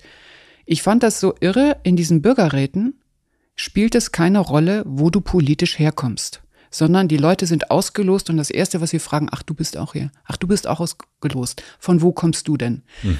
Und die gehen in die Arbeit, beantworten jetzt für den Bundestag die Frage, ob er sich in unsere Ernährungsgewohnheiten einmischen soll, ja oder nein, machen neun Vorschläge, geben sie Februar ab. Ähm, glaubst du, die setzen sich mit ihrer, mit ihrer Wahlpräferenz auseinander? Überhaupt nicht. Und natürlich hast du auch die extremen Positionen, die in der Gesellschaft leben, auch mit am Tisch aber du hast sie eben mit am Tisch. Das ist doch das Tolle. Jeder wird gehört, jeder kann sein, seine Meinung mit einbringen und dann guckt man am Ende, so was ist denn jetzt das Beste für alle? Das ist doch der Moment, wo gemeinsam Gemeinsinn entsteht. Ähm, was empfehlen wir ähm, der Politik? Was empfehlen wir jetzt dem ganzen Land? Was ist denn wirklich die Lösung? Verstehst du? Es gibt und, aber einen Unterschied, glaube ich. Genau, und jetzt zwischen Mikrofone sind da und es sind genau. keine Mikrofone da. Also das ist, würde ich sagen, also das ist ein ähm, weil du sagst, welche Farbe protegiert man ja, oder ja, nicht. Genau. genau. Also an einem Tisch sitzen. Du, hm. ja. Ich würde aber sagen, du kannst natürlich immer auch die Falschen einladen. Das äh, erfährst du dann im Gespräch. Ähm, du möchtest jetzt natürlich mit mir explizit wahrscheinlich über die AfD reden. Nee, ich möchte eigentlich nur wissen, wie du diese wie ich ähm, das aushalte wie, mit dem Anderssein. Ja, aber genau, also da, lass uns das also gerne konkret machen. Da mhm. sitzt jetzt Alice Weidel vor dir Und ich würde behaupten, weiß ich natürlich nicht, aber ich würde sagen, das ist wahrscheinlich nicht die Person, mit der du gerne in Urlaub fahren würdest. Ähm, das ist eine Vorstellung. Ja. Wie bleibst du in der Verbindung? Also ich habe gelernt, das vorweg, wir besuchen sämtliche Parteitage. Ich war noch nicht auf dem AfD-Parteitag. Warum nicht? Weil es bei uns einen Mitgliederbeschluss gibt, dass wir nicht ähm, in offizielle Gespräche mit der AfD gehen. Das ist so demokratisch ist unser Verein organisiert. Und wenn die uns einladen ähm, auf Podien oder so, gehen wir nicht zu deren Veranstaltung. Wenn wir von anderen Veranstaltern eingeladen sind und da sitzt auch ein AfDler, ähm, dann können wir selbstverständlich mit denen ähm, ganz normale Arbeit machen wir organisieren für den Bundestag gerade in einem Konsortium den Bürgerrat Ernährung. Selbstverständlich behandeln wir alle Fraktionen gleich. Das ist demokratisches Gebot. So, und jetzt ist ja die Frage, wie halte ich es aus? Ähm, und das ist natürlich ähm, eine gute Frage, mit, mich mit jemand auseinanderzusetzen, der eine völlig andere Meinung hat. Jetzt möchte ich erstmal sagen, ich war sehr, auf sehr vielen CDU-Parteitagen, ich war auf sehr vielen Grünen Parteitagen, auf sehr vielen SPD und FDP. Ich kann sehr genau beschreiben, was du auf diesen Parteitagen erlebst, nämlich du erlebst genau den ganzen Parteiduktus. Wie gesagt, FDP ist digital, smart, clever, best angezogen und, und, und. Du kommst zu den Grünen mit dem Hoodie am besten und da wird diskutiert, Inhalte Nacht für Nacht und da geht's richtig, äh, wird gekämpft an den, an den Sachfragen. Äh, dann kommst du äh, zur CDU und bist überrascht, dass es überhaupt kein, keine Erhöhung gibt von Vorstand vorne das Präsidium, sondern du bist mit allen auf Augenhöhe. Und gerade der CDU-Parteitag ist völlig anders, als wir es erwarten, weil da begegnest du alt und jung, ähm, hip und queer. Ähm, er ist einfach nicht mehr so, wie, wie man das früher dachte. Und bei der SPD ist es auch anders. Die ist eher noch viel, finde ich, habe viel staatstragender, habe ich die erlebt, der SPD. So. Und ähm, natürlich hast du auch in diesen politischen ähm, ähm, Parteien immer auch Menschen, die Dinge vertreten, die du anders siehst. Und jetzt ist die Frage, wie bleibst du in Kontakt? Und bei dem Rechtspopulismus würde ich jetzt mal sagen, ist die Schwierigkeit, wir haben einerseits eine Partei, wo Teile drin sind, die wirklich ähm, gefährlich sind und ähm, als wirklich auch der Angriff auf die Demokratie oder sich zu verhalten wie den Angriff ähm, auf die Demokratie. Und du hast aber auch eine starke Wählerschaft, die, warum auch immer, diese Partei wählt. Und ich glaube, mich interessiert viel mehr diese Wählerschaft momentan. Warum wählen die die denn? Ähm, warum ist das für Sie die Alternative? Warum ähm, meinen Sie, die wählen zu müssen? Und das war spannend jetzt auf der Straße, habe ich mit vielen gesprochen, die mir dann gesagt haben, ähm, lesen Sie mal das Parteiprogramm, da steht doch gar nichts Schlimmes drin. Ähm, dann nennst du so ein paar Namen, sagst aber der und der Politiker in der AfD ist doch wirklich, also das ist doch, ähm, äh, da kann man doch wirklich nicht zustimmen. Sagt er, ja, das geben die Medien so, so schlimm ist der gar nicht. Also die relativieren das gerne. Und ähm, dann merkst du aber irgendwann gibt es so eine Grundsatzfrustration, so nach dem Motto, die anderen kann ich doch gar nicht wählen. Die machen es doch nur noch viel schlimmer. Die haben uns doch dahin gebracht, wo wir jetzt sind. So, und dann merkst du, dass ganz oft es darum geht, ähm, dass abweichende Meinungen heute im Diskurs nicht mehr ausgehalten werden, sondern die anderen Parteien haben relativ schnell im Diskurs ihre Meinung die sie für richtig halten, quasi der Gesellschaft auch ähm, vorgegeben. Und dann gibt es eben Menschen, die fühlen sich davon komplett ausgeschlossen. Und ich glaube, das ist ein ganz großes Problem, weil wenn du die, in dem Moment, wo du dich ausgeschlossen fühlst, bist du nicht mehr Teil vom Ganzen. Und dann fängst du an, plötzlich aha, dann will ich doch die. Dann merkst du, ah, ich kann nur noch in bestimmten Kreisen sagen, was ich denke. Aha, okay, ja, und dann so. Und jetzt sage ich ihm mal wirklich was. Und so, das habe ich schon gehört auf der Straße. Und was ich daraus eigentlich gehört habe, ist eine Wahnsinnsnot. Die Not, dass ich mich in den anderen Parteien nicht mehr wiederfinde, und da waren Leute dabei, die sagen, ich wähle seit langem die SPD, seit langem die CDU, aber in der einen Sache oder in der anderen Sache finde ich die so unmöglich und die lassen mich nicht mal zu Wort kommen und ähm, nehmen mich nicht mehr ernst und tun mich ab. Und deswegen wähle ich jetzt die anderen. Das ist ein Riesenproblem. Ein richtig großes Problem. Und du bleibst in Kontakt mit denen, weil du über das, über das Warum, äh, durch das Warum bleibst du mit denen in Kontakt? Genau, also auf der Straße jetzt tatsächlich, ähm, aber das ist jetzt auch Schleswig-Holstein ähm, gewesen, ähm, ganz stark über den Kontakt. Ich wollte, ich will es dann auch wirklich verstehen. Ich will wissen, Warum wählst du wen? Warum findest du wen gut? Was hast du erlebt? Was war deine Erfahrung? Und ähm, auch die Frage, glaubst du wirklich, dass wenn du das tust, dass sich das und das auch entwickelt? Hast du da keine Sorge? So. Argumentierst du? Ich meistens frage ich, weil ähm, das ist auch ähnlich da. Wenn du anfängst zu argumentieren, kommst du in die Konfrontation. Ähm, und ich versuche meistens erstmal Fragen zu stellen. Ich will ja Fragen zu stellen. Und so also, Aber du hast recht. Ich saß natürlich kein Björn Höcke gegenüber. Mhm.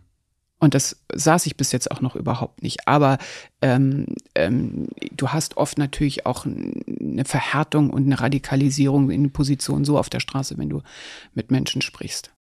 Und wenn du mit diesen Menschen sprichst in Schleswig-Holstein, das ist ja so ein, also so ein Grundgefühl, was man dann ja auch kriegt.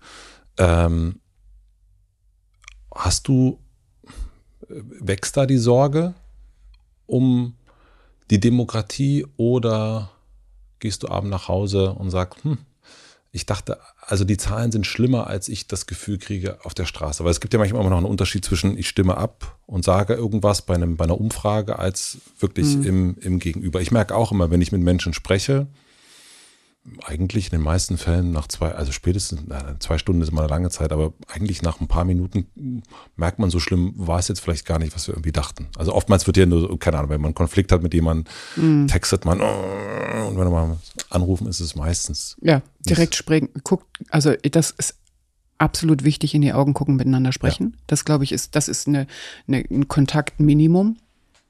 Aber wie ist deine, wie ist dein Gefühl für die, die, die Grundstimmung?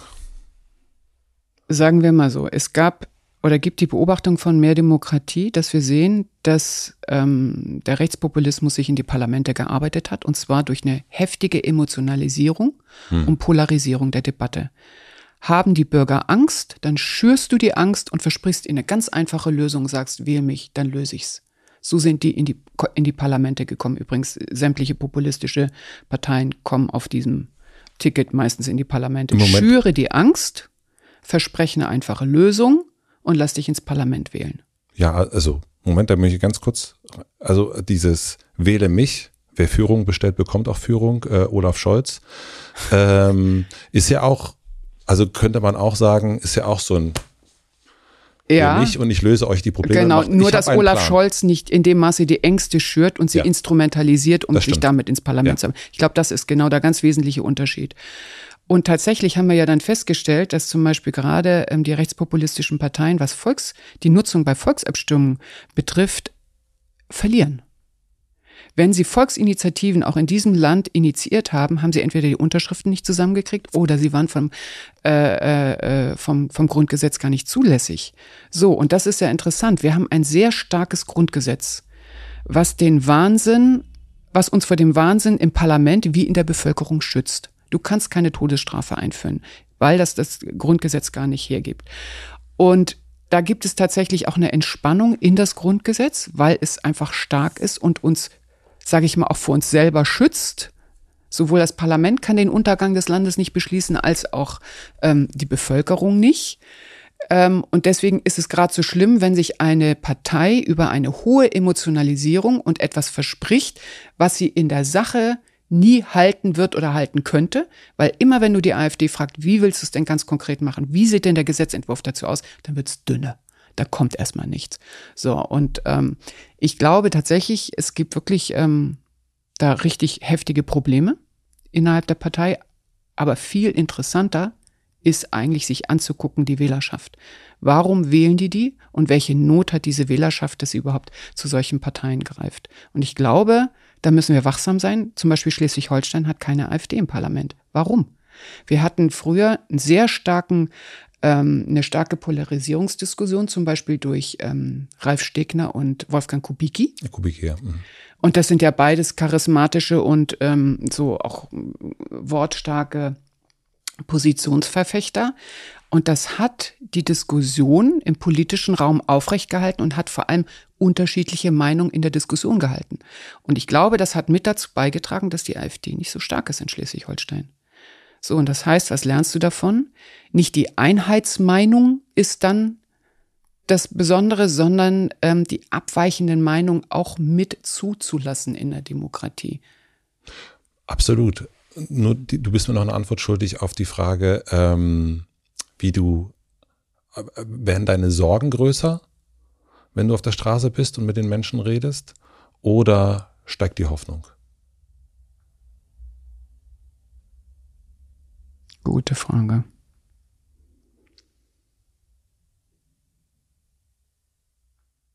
Also jetzt im Sommer sind die Sorgen größer gewesen, weil ich diese Not gespürt habe, diese Hoffnungslosigkeit und einfach diese, dieser, dieser Riesengraben, diese Zerrissenheit wirklich zwischen Bevölkerung und Politik.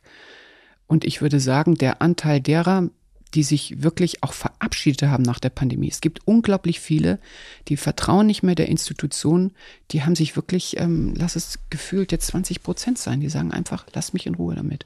Kluge Menschen, lass mich damit in Ruhe. Ich gehe entweder aus dem Land, aber ich will damit nichts mehr zu tun. Das erschreckt mich und das besorgt mich.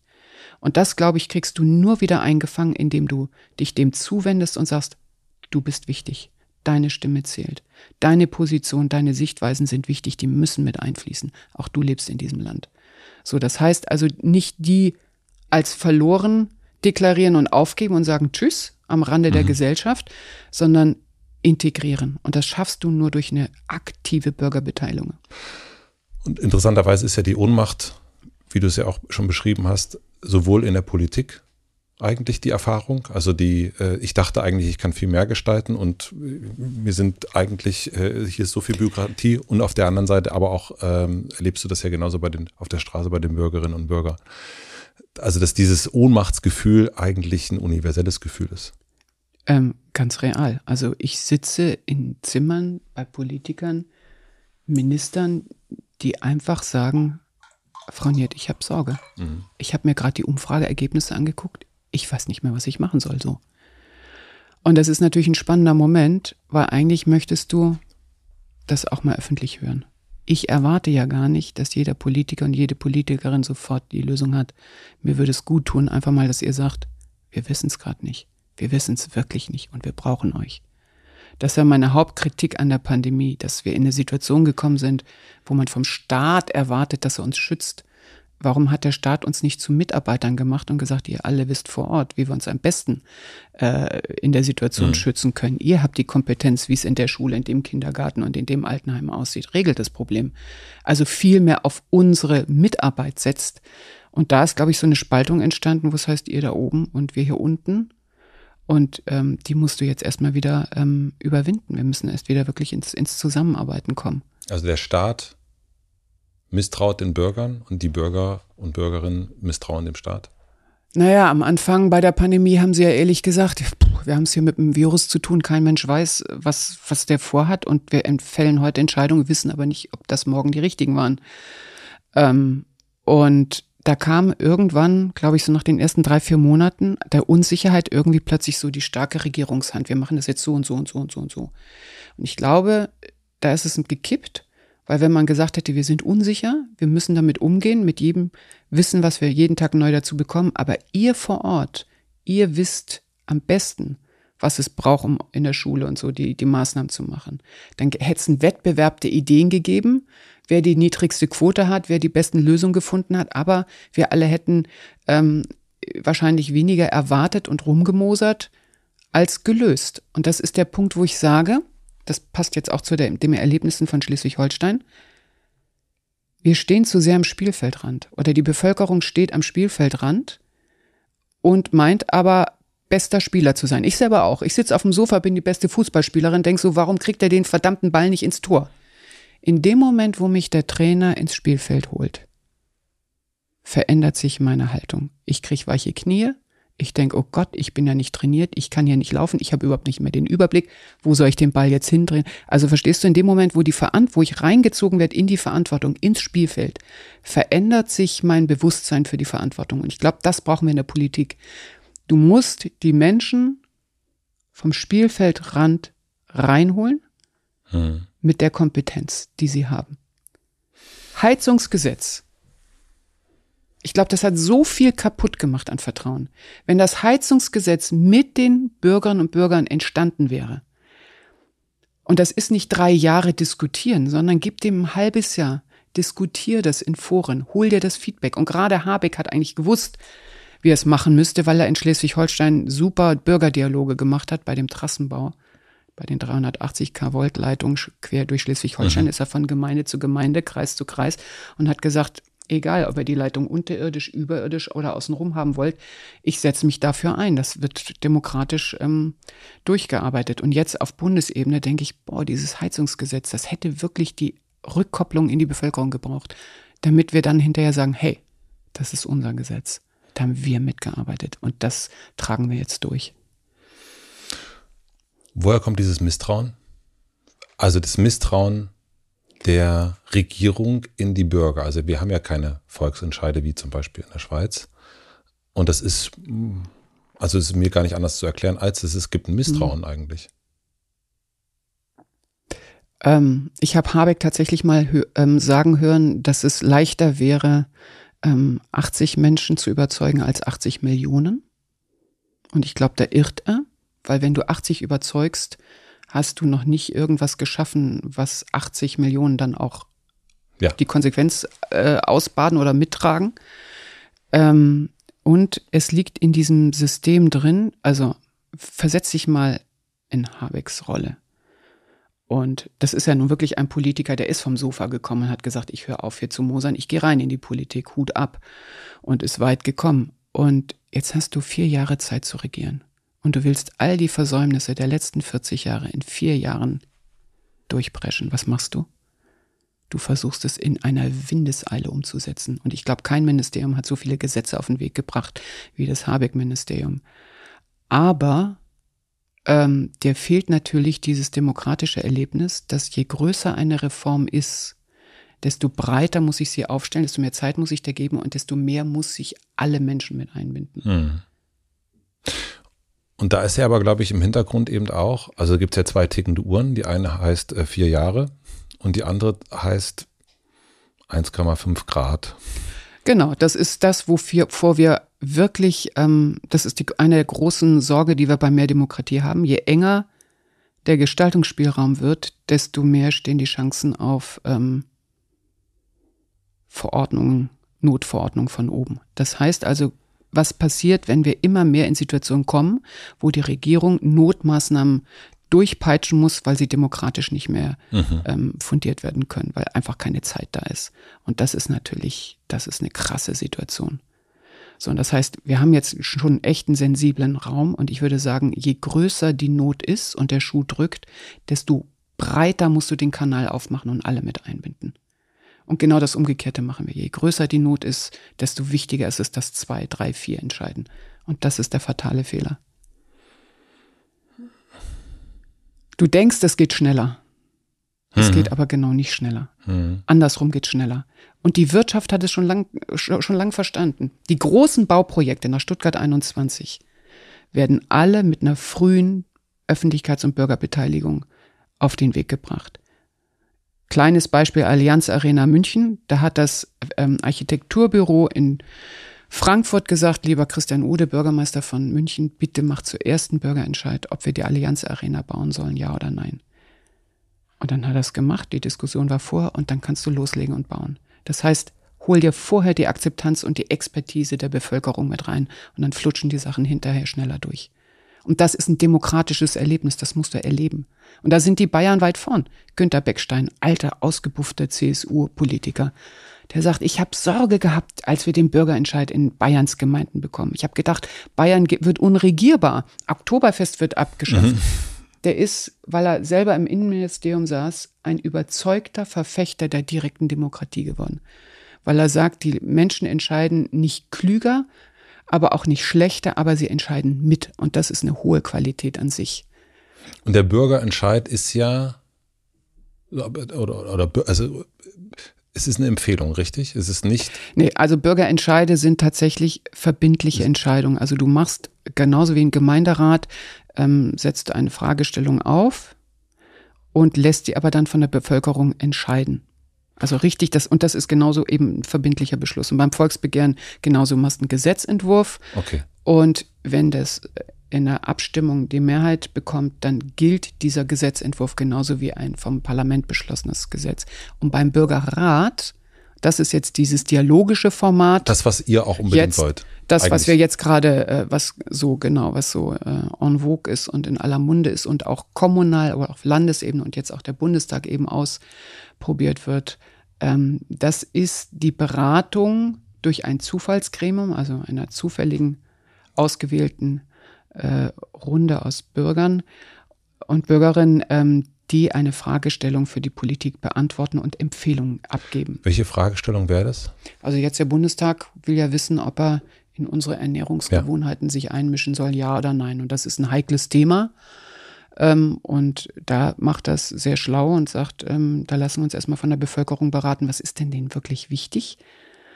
Und die kriegen alle möglichen Informationen und gehen in die Diskussion und setzen dann eben auch Schwerpunkte. Also ihnen ist jetzt das Tierwohl sehr wichtig. Ihnen ist wichtig, dass das Essen bezahlbar ist. Und ihnen ist wichtig, was, äh, wie unsere Nahrungsmittel deklariert sind und ob das übersichtlich ist und ob es das auch hält, was es verspricht. So, und dann erarbeiten sie jetzt neuen Empfehlungen und werden sie im Februar dem Bundestag übergeben und dann werden die in den zuständigen Ausschüssen beraten und politisch genauso behandelt wie die anderen Themen im Parlament auch. Das heißt also, der Rat sitzt zusammen, wird moderiert. Ähm, am Ende kommen neun Empfehlungen raus auf dem Zettelchen, was sehr, sehr schön übersichtlich ist eigentlich. Und Inklusive der abweichenden Positionen, also auch die Empfehlungen, die nicht die Mehrheit der mhm. Versammlung äh, bekommen haben, stehen auch mit drin. Also so, dass der Politiker wirklich sieht, hey, Weißt du, ich als Abgeordneter habe dann ja, ich habe meine Expertise, die ich sowieso kriege, ich habe meine Fraktionsmeinung und meine Wahlkreismeinung ja. äh, so. Und jetzt ist ja spannend, was kriege ich denn durch einen Bürgerrat? Durch einen Bürgerrat kriege ich nicht die Umfrage, die demoskopische, sondern wie würde der Querschnitt der Bevölkerung ähm, zu einer Empfehlung kommen, wenn er alle Informationen hatte und diskutiert hat, welche Schwerpunkte würde er setzen? So, und das ist natürlich eine zusätzliche ähm, ähm, ein zusätzlicher Baustein in der Urteilsfindung und Entscheidungsfindung für den Politiker. Und aus der Erfahrung unterscheiden die sich, die Empfehlungen sich extrem von dem, was der Politiker oder die Politikerin gemacht hätte? Oder was die Interessanterweise zeigen die Bürgerräte, dass die Empfehlungen meist sehr viel weitreichender sind als das, was die Politik sich traut zu machen. Siehe Irland, gleichgeschlechtliche Ehe, hätte sich die Politik im Parlament nicht getraut. Legalisierung des Abtreibungsrechts in Irland hätte sich die Politik hm. nicht getraut. Der Klimarat in Frankreich hat 150 zum Teil sehr, sehr weitreichende Empfehlungen gegeben, die sich die Politik jetzt gar nicht traut umzusetzen. Also interessant ist, dass ähm, die Bürger, wenn sie in die Thematik einsteigen und die Notwendigkeiten sehen, ähm, Empfehlungen abgeben und deswegen eben auch, ähm, man geht ja davon aus, dass es auch in der Gesellschaft ein konsensfähiger, eine konsensfähige Empfehlung ist, ähm, sind weitreichender als das, was die Politik erarbeitet. Nun ist es aber so, dass ähm, also ich kann das nachvollziehen. Wenn ich jetzt mich tief in eine Materie reinarbeite und wir lange zusammensitzen und ich all diese verschiedenen Meinungen höre, wie es im Bürgerrat ja ist, dann glaube ich, komme ich relativ schnell zu diesem Punkt und sage, okay, das ist jetzt wichtig, das ist wichtig. Also ich, ich weiß dann einfach Bescheid. Und bin dann auch, glaube ich, bereiter, radikaler im Sinne von an die Wurzel gehenderen Maßnahmen irgendwie anzustreben. Ich erlebe das, wenn ich jetzt zum Beispiel, ich komme ursprünglich aus Südbrandenburg, wenn da das Wort Veränderung oder Maßnahmen irgendwo steht, dann ist also gar keinen Bock. Also weil wir haben, wir haben es erst drüber geredet, Ost und West, wir haben uns so viel verändern müssen und Verstehe ich. guck mal, wo mhm. wir jetzt sind mit all den Veränderungen. Wir wollen nicht noch mehr Veränderungen. Wir wollen, wir wollen es konservativer, viel, viel konservativer eigentlich haben, als mhm. das, was wir jetzt haben. Also wie geht das zusammen oder wie kriegen, könnten wir das hinkriegen, dass eben ne, diese Menschen, die im Bürgerrat sitzen, die haben dann das Mandat, die haben diese Zeit, die haben die Informationen all das hat der Dorfbewohner, die Dorfbewohnerin in, da kannst du jedes Bundesland jetzt nehmen, das haben die alle nicht. Also wir sehen ja eine veränderungsmüde Gesellschaft eigentlich gerade. Mhm. Und auf der anderen Seite, wenn sie aber gefragt werden und richtig Bescheid wissen, dann haben sie, sind sie bereiter, viel, viel mehr zu verändern als die Politik. Ich glaube, es kommt darauf an, mhm. auf die Quelle der Veränderung. Also, Kommt mhm. die Veränderung von oben? Das habe ich in Schleswig-Holstein auch. Die Landräte sagen nicht noch eine Maßnahme, nicht noch, noch eine Verordnung. Uns langt's. Von denen da oben? Ja, okay. genau. Mhm. Also mhm. das ist, hast du auch in der Politik. Äh, das hast du auch in der Familie, wenn Mama, Papa sagen, hm, hm. machen wir das gar nicht. Aber was passiert, wenn du diejenigen, die die Veränderung mittragen, mit reinholst? Also die Quelle der Veränderung bist du und ich. Und das heißt dann, ich weiß als ähm, Mensch in, äh, im Dorf in Brandenburg oder ein Mensch in äh, Bayern, ich weiß, also diese Entscheidung wurde mit meinesgleichen getroffen oder diese Maßnahme wurde Du sprichst gerade einen ganz tollen Punkt an, weil das ist zum Beispiel dieses unglaublich demokratische Selbstbewusstsein in der Schweiz. Mhm, die Schweizer total. wissen einfach, in diesem Land geht nichts ohne mich. Kein Pfennig wird ausgegeben ohne mich. Und ich kann jederzeit den Finger heben und ich werde viermal im Jahr gefragt und ich kann noch wählen. Das heißt, es ist ein völlig anderes demokratisches Selbstbewusstsein. Das haben wir in Deutschland nicht. Ja.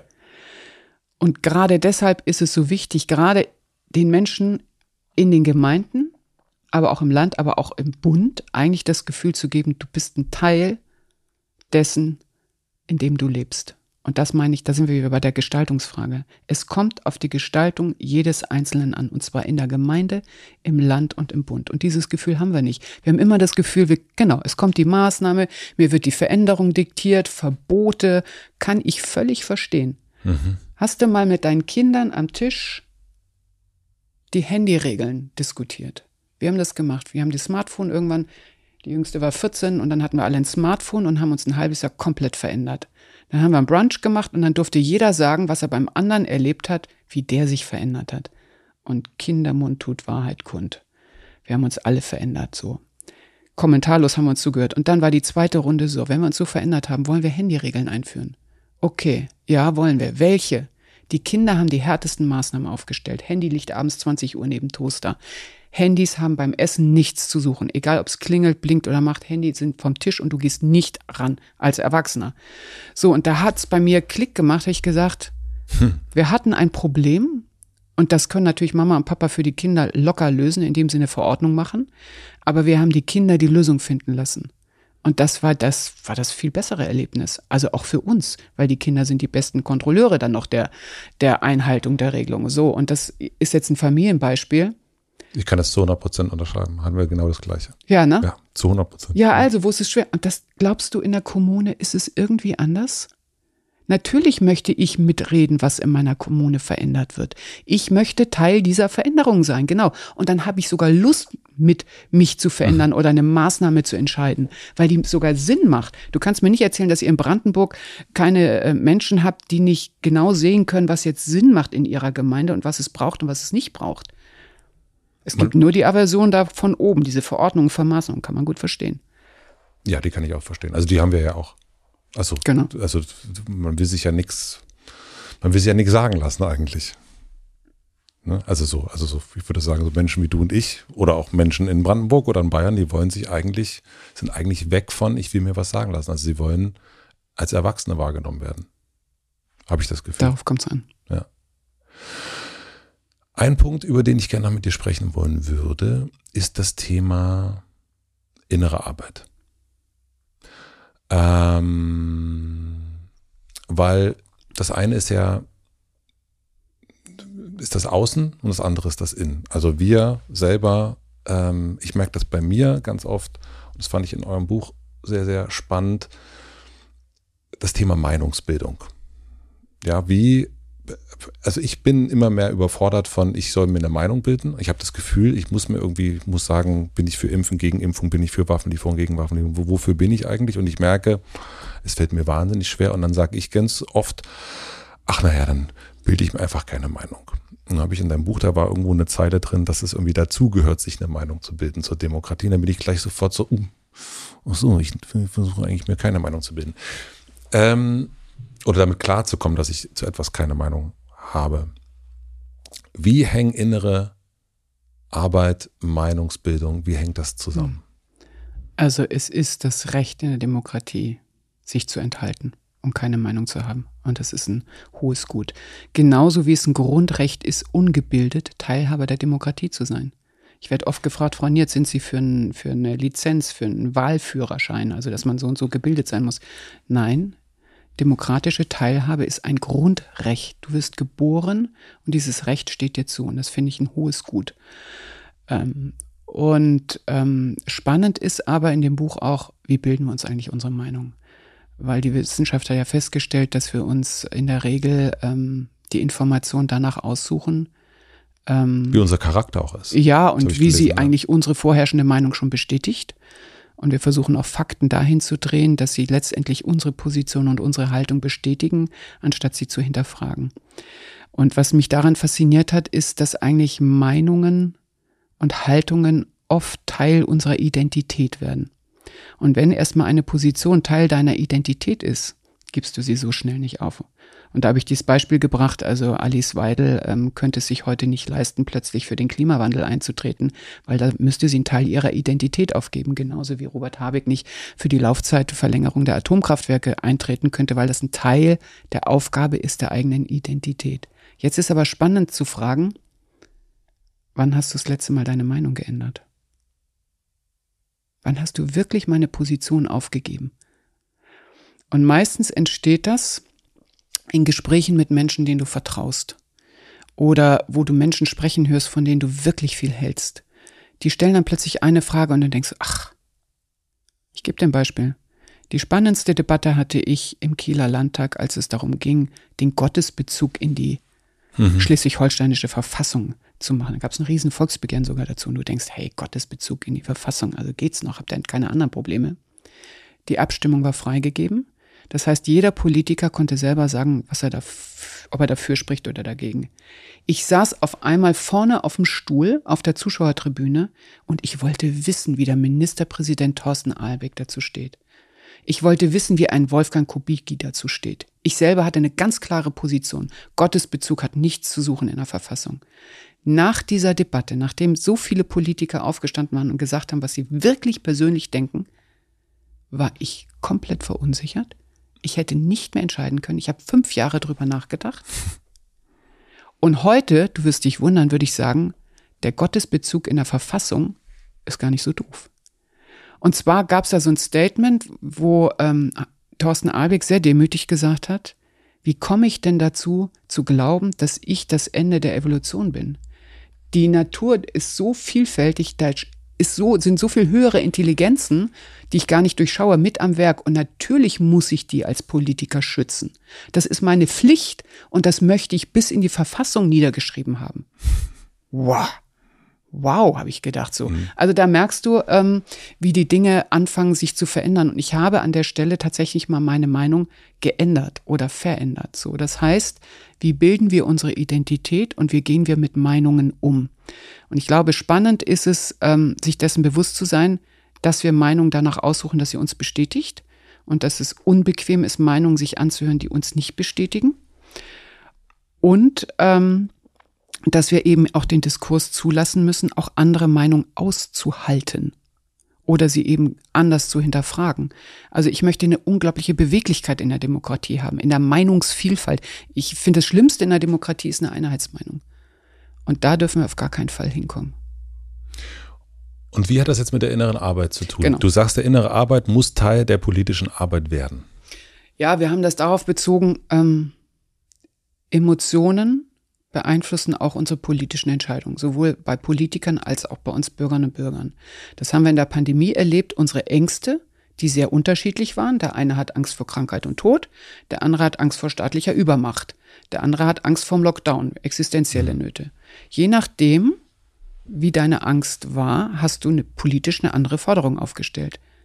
Wer Angst hatte vor Krankheit und Tod, dazu gehörte ich, der wollte maskiert, abgegrenzt, abgeschottet, möglichst alles tun. Und alles, genau, möglichst alles tun, damit der Virus keine Chance hat auf dieser Welt. Mhm. Derjenige, der staatliche Übermacht äh, Sorge hatte, der ist demonstrieren gegangen, hat gesagt, die Diktatur kommt, die Diktatur kommt. So, und wenn du merkst, dass die Emotionen so einen Einfluss haben auf deine politischen Forderungen, dann würde ich sagen, müssen wir uns mal um die Emotionen kümmern. Also wie gesagt, ähm, der Finanzminister in, in Hessen hat sich kurz nach der Pandemie äh, das Leben genommen, weil er mit der Situation nicht klarkam. So, und da sagen wir jetzt mit dem Buch Die zerrissene Gesellschaft, es kommt darauf an, dass wir die Emotionen in der Politik mit ernst nehmen. Den kannst du nicht mit Sachargumenten begegnen, sondern die musst du wirklich mit einbeziehen. Das heißt, ähm, sie auch transparent machen. Und momentan sind wir mit Emotionen, die packen wir ins Private, die packen wir ins Therapeutische, aber die haben eigentlich eine äh, politische, gesellschaftliche Dimension. Und ähm, als Rüdiger von Fritsch, unser ehemaliger Korrespondent in Moskau, gesagt hat, wir haben es bei dem Krieg, wo Russland die Ukraine angegriffen hat, wirklich auch mit, äh, mit nationalen Traumata zu tun. Da habe ich gedacht, genau so ist es. Mhm. Die ganzen Kriegssituationen haben alle damit zu tun, dass in der Vergangenheit etwas erlebt wurde, was nicht verarbeitet ist, aber sich ähm, jetzt emotional auch durchsetzt und mit zu dem Krieg führt. Ja. Und je mehr du dich mit der Vergangenheit beschäftigst, beziehungsweise in dem Sinne, dass du immer irgendwas aufrechnest, ähm, desto mehr hast du den Krieg eigentlich in der Gegenwart. Und ich glaube, wir müssen heute eben die unverarbeiteten Erlebnisse unserer Eltern, unserer Großeltern, aber die auch in dem äh, kollektiven Gedächtnis einer ganzen Gesellschaft geschrieben sind, denen müssen wir uns zuwenden. Wir müssen sie zumindest im Bewusstsein haben und wissen, warum sind wir denn getriggerter, wenn die Russ wenn Russland in der Ukraine einmarschiert, als äh, äh, wenn, wenn, wenn in Afrika eine Kriegssituation ist. Warum triggert uns das so? Aha, unsere Vergangenheit hat damit zu tun. Unsere Eltern und Großeltern haben da Krieg geführt. Was ist denn in unseren Zellen? Und das ist ja heute auch schon erwiesen, dass die Traumata oder die, die unverarbeiteten schrecklichen Erfahrungen eben auch ähm, genetisch mit vererbt sind aber eben auch kulturell mit vererbt werden können. Und mhm. da sagen wir, das ist so ein großer Bereich, der muss mit rein ins Politische, da können wir nicht die Augen zumachen. Und ich glaube, wenn wir uns diesen emotionalen Beeinflussungen auch mit zuwenden, dann kommen wir politisch schneller voran. Erst einmal bedeutet es ja aber, Innere Arbeit. Innere Arbeit. Und äh, das ja. kann ich so, so, aus einer eigenen Erfahrung sagen. Das ist ein, und ich kenne das nur auf einer Firmenebene. Bei Mit Vergnügen haben wir uns da durch äh, Bettina Rollo viel beraten lassen und begleiten lassen. Und das ist super anstrengend. Und es dauert sehr, sehr lang. Und was das, äh, finde ich, was an diesem Modell auf der einen Seite schenkt einen das ganz, ganz viele Sachen, aber ein ganz, ganz großes Problem ist eigentlich die Weiterführung des Ganzen. Also wir sind durch Prozess durchlaufen, der war wahrscheinlich so drei Jahre lang. Und können wir sagen, okay, da waren wir eigentlich auf einer guten Stelle und mittlerweile Fluktuation und so weiter, neue Leute kommen rein. Also du bist eigentlich, musst, also es müsste jetzt schon wieder ein neuer Prozess anfangen, weil wieder viele neue Leute dabei sind, die das gar nicht durchlaufen haben. Und dann kommt auch wieder das alte Denken wieder rein, die alte Angst kommt wieder und so weiter und so fort. Also es ist ein, also ich merke, dass bei 40 Mitarbeitenden, pff, mhm es dauert. Es ist, es sind unglaublich viele Ressourcen, die darauf gehen. Viele Tage, wo ein komplettes Team zusammenkommen muss. Über Tage. Und jeder hat ja, und jeder, jede kommt in diesen Raum mit völlig anderen Themen äh, am äh, rein und geht mit neuen Wunden raus. Und dann, also es ist, es dauert. Und ich denke die ganze Zeit an diese tickende Uhr im Hintergrund. Ne? Also wir merken so, da auf der einen Seite ist äh, die Partei, ist Robert, der hat jetzt noch zwei Jahre, ähm, der muss richtig loslegen äh, oder weitermachen. Und auf der anderen Seite eben auch dieses 1,5 Grad. Also wie, mhm. wie soll das alles gehen? Also wie mhm. soll, äh, und ganz eine Sache noch, die letzte Sache dazu ist, wenn ich hier mit einem Politiker oder einer Politikerin gesprochen habe, die sind komplett runter. Also die sind, also man sieht, die haben 16 Stunden Tage, äh, wenn das gut geht. Die sitzen, also wenn wir neue Beschlüsse haben, dann hören wir dann, ah, saßen die ganze Nacht da. Und dann denke ich, okay, die, diese Beschlüsse werden komplett übermüdet getroffen. Und dann sollen die noch, dann soll jetzt noch, ich übertreibe das jetzt, Bettina reinkommen und sagen, so jetzt machen innere wir innere Arbeit. Jetzt machen wir innere Arbeit. Tatsächlich ähm, haben wir eine slowenische Politikerin gesprochen, die hat gesagt, ich glaube, die hatte so ein richtiges Führungsamt. Ähm, Sie meditiert jeden Morgen eine halbe Stunde und wenn sie einen richtig vollen Terminkalender hat, meditiert sie eine Stunde. Also so umgekehrt wird ein Schuh draus. Ja. Also je mehr Bälle du in der Luft halten musst und jonglieren musst, desto ruhiger musst du natürlich als Jongleur sein. Und absolut. Ich, ich weiß. Und ich würde sagen, in so einem Betrieb müssen ja nicht alle 40 gleich äh, 100 Prozent innere Arbeit machen, sondern diejenigen, die es können, tragen, glaube ich, die Verantwortung, es auch zu tun. Ähm, aber warum eben innere Arbeit? Ich glaube, die Herausforderungen, die momentan auf uns zukommen, die uns umgeben, die sind so groß und so komplex, dass sie den Matze zu 100 Prozent brauchen und beanspruchen. Das heißt, Matze muss innerlich richtig gut im Sattel sein.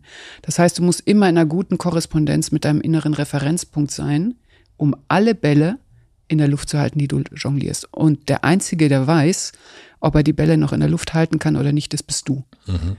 Und dafür braucht es ein Bewusstsein, aber auch in deinem Kollegium, dass Matze auch mal sagen kann, stopp mal eben, ich mache jetzt zwei Tage Pause oder ich brauche jetzt hier mal keine Ahnung was, ähm, damit die Bälle noch in der Luft sind. Das heißt, wir müssen ja eigentlich über die Innenräume sprechen, die all das, was uns den ganzen Tag passiert, ähm, halten können und auch ab, abbilden können oder tragen können. Und ich würde es nicht so hochhängen. Wir haben in der Pandemie bei Mehr Demokratie das Format Sprechen und Zuhören erfunden und angefangen. Kannst du auf der Webseite finden.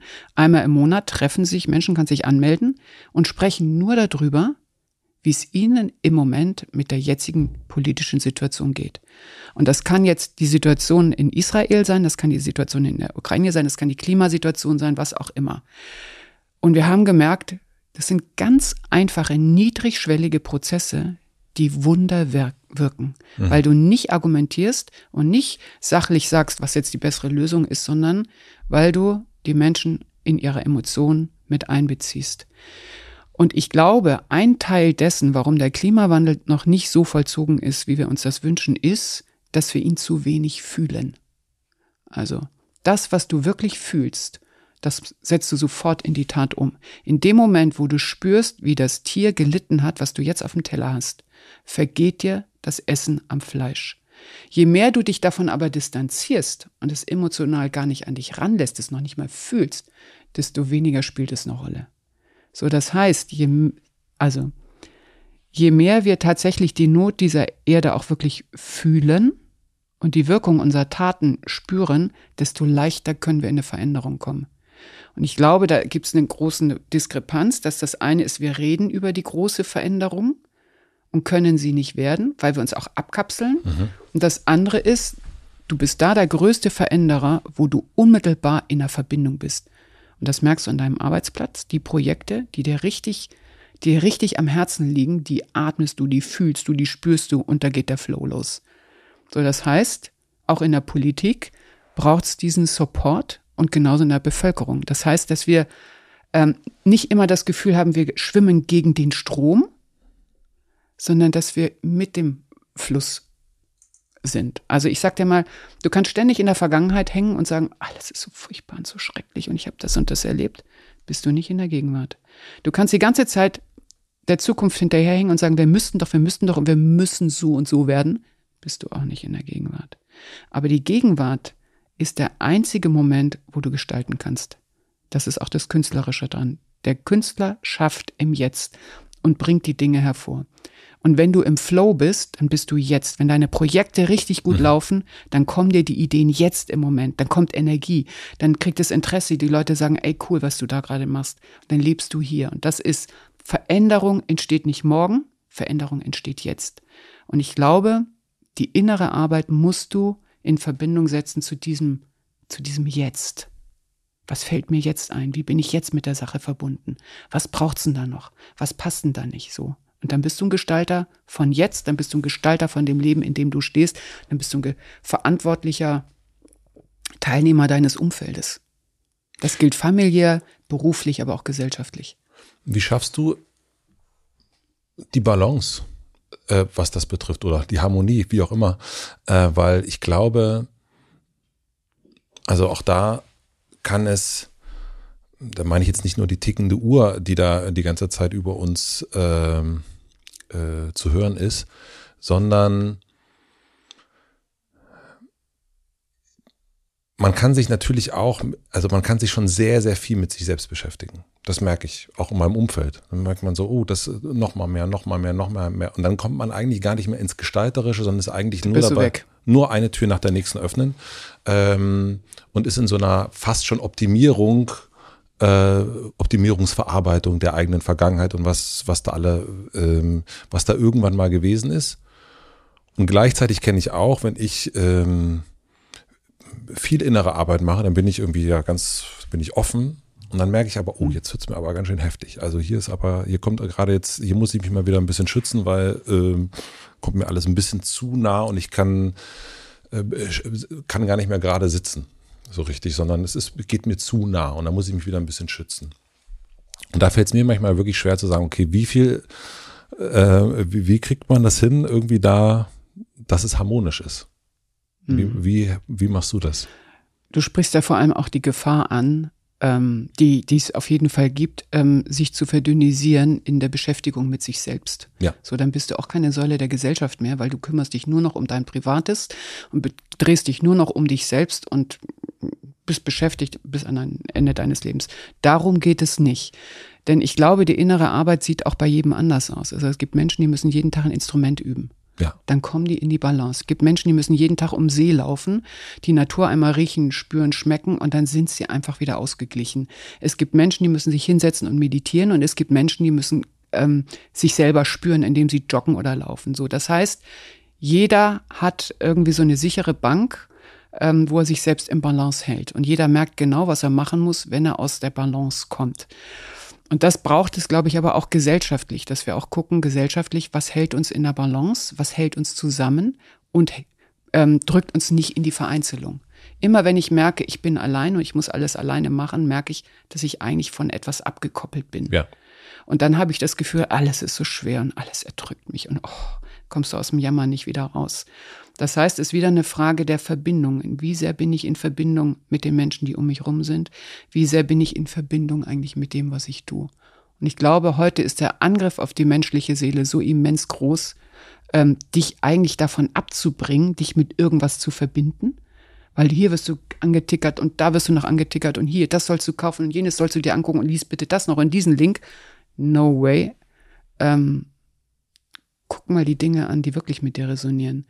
Und mir hat mal ein Arzt, hat ganz simpel, hat mich gefragt, Claudine, guck doch einfach mal, mach die Dinge im Leben, die dir Kraft geben und die Dinge, die dir Kraft nehmen, lass. Und dann merkst du plötzlich, dass so ein Volksbegehren, was dich immens Kraft kostet, dir aber immens viel Kraft gibt. Oder dann gehst du in ein Konzert und merkst einfach, bist du hinterher erschöpft?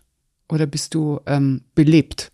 Hier nach diesem Gespräch mit Matze bin ich jetzt total erschöpft nach zwei Stunden oder denke ich, hey, wow, der hat Fragen gestellt, wo ich merke, da musst du auch noch mal so drüber nachdenken und so drüber nachdenken. Also warum orientieren wir uns nicht danach, wo die Energie fließt? Also wo wir Lust haben, Dinge zu tun. Und dann kommen wir auch aus diesem Müssen und man sollte raus, sondern hey, dann mache ich das. Warum machst du dieses tolle Format? Also irgendwas ist ja da, was dir Energie gibt und was dich da auch weiterbringt, was das Format sich weiterentwickeln lässt. So. Und das denke ich, ähm, dafür braucht es Bewusstsein. Und du kannst mit dem Team innere Arbeit machen. Ähm, aber ich glaube, das Ganze muss eben auch mit ins Politische rein. Und was ist es bei dir? Bei dir persönlich? Also wo äh, Ähm, Wie ich es schaffe, ähm, sieben Bälle in der Luft zu halten. mhm, ja. Ähm, tatsächlich, und das sind alle mal überrascht, ich habe ein Wahnsinnspensum. Also bei mir gibt es auch in dem Sinne keine Wochenenden und keine Abende. Und ich habe immer das Gefühl, ich lebe, egal ob ich arbeite oder privat bin, weil es durchmischt sich tatsächlich. Ähm, aber ich habe zum Beispiel jetzt mit mir gerade eine Vereinbarung für über ein halbes Jahr jeden Tag 10.000 Schritte zu gehen. Das ist einfach ein Deal mit mir. Und der hat mein ganzes Leben verändert. Schön. Ich durchlaufe Stadtviertel, ich ähm, nehme nicht mehr die Bahn, kein E-Scooter, nichts mehr, kein Taxi. Ich laufe. Und schaffst du die 10.000? Ja, super. Ähm, nein, ich muss ehrlich sein, ich habe äh, zwei Tage habe ich nicht geschafft und die ärgern mich so dann richtig. So, das heißt, ich bin jemand, ähm, ich kann eine halbe Stunde am Fenster sitzen und nur in den Baum gucken. Geht mir gut damit. Also das ist schon, das sind Ruhemomente, das sind Besinnungsmomente, kennen wir alle. Wir können am glücklichsten sein, wenn wir manchmal alleine sind mit uns. Ähm, ich, bei mir ist es viel die Natur und manchmal ist es auch einfach nur stillsitzen, einfach die Stille hören. Genial. So, das ist mein, mein Referenzpunkt. Und diese tickende Uhr, hörst du die auch? Du meinst die Tic-Tac-Uhr im Wohnzimmer oder meinst du die Welt-tickende Uhr? Die, die, die tickende Weltuhr, meine ich. Also Oh, dieses. Matze. Ja, weißt du, jetzt kommst du an einen schönen Punkt. Also ich ich erlebe so eine Evolutionskraft. Wir sind auch Teil dieser Evolutionskraft. Es gibt eine Kraft, die eine klaffende Wunde wieder schließt. Es gibt eine Kraft, die das umgeknickte Gras wieder sich aufrichten lässt. Es gibt eine Kraft, die uns aufrecht gehen lässt. Das ist doch faszinierend. Voll. Und so erlebe ich eine Schubkraft der Evolution, die uns immer weiter treibt, uns weiter zu entwickeln. Wie so ein Evolutionsprinzip. Es ist ein Teil des Sinn des Lebens. Und ich kann Teil dieser Kraft sein und lasse es zu, dass die Kraft mich auch trägt. Oder ich gehe die ganze Zeit gegen an und habe das Gefühl, ich muss selber hier strampeln. So, jetzt kannst du dieses Lebensgefühl haben, dass du einfach mit dieser Kraft gehst.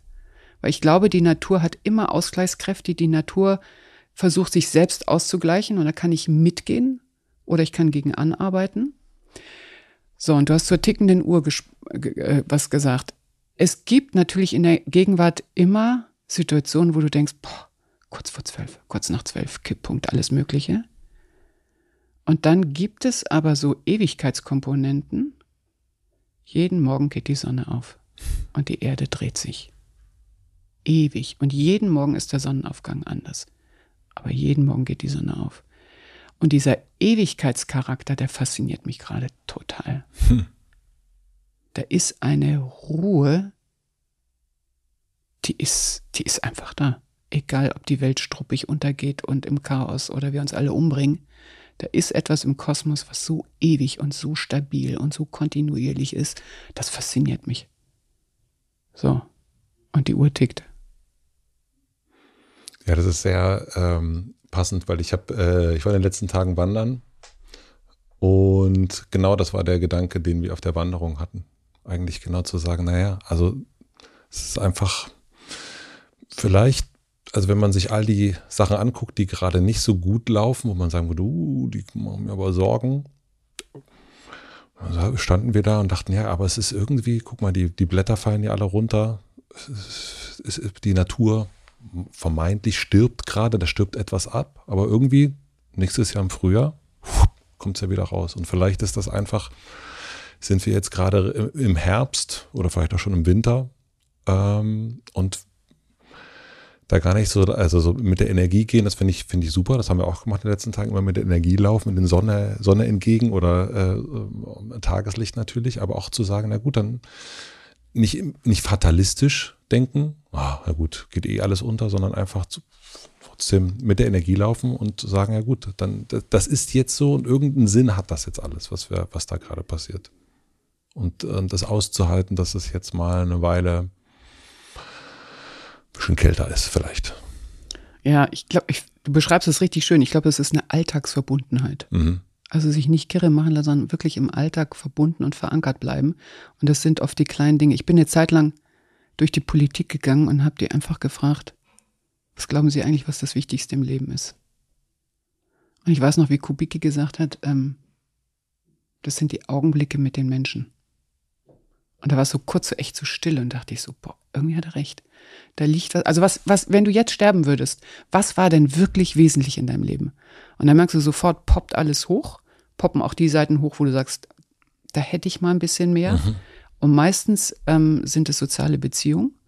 Und ich glaube, in dem, was wir tun, sind es immer die Momente, wo du die Verantwortung hattest. Also zurzeit sage ich, es kommen bestimmte Dinge in deinen Verantwortungsbereich, und für die bist du auch zuständig. Wenn dir ein Tier zuläuft, was ausgesetzt wurde und es kratzt an deiner, an deinem Fuß, dann hast du im Moment die Verantwortung genau für diese Situation.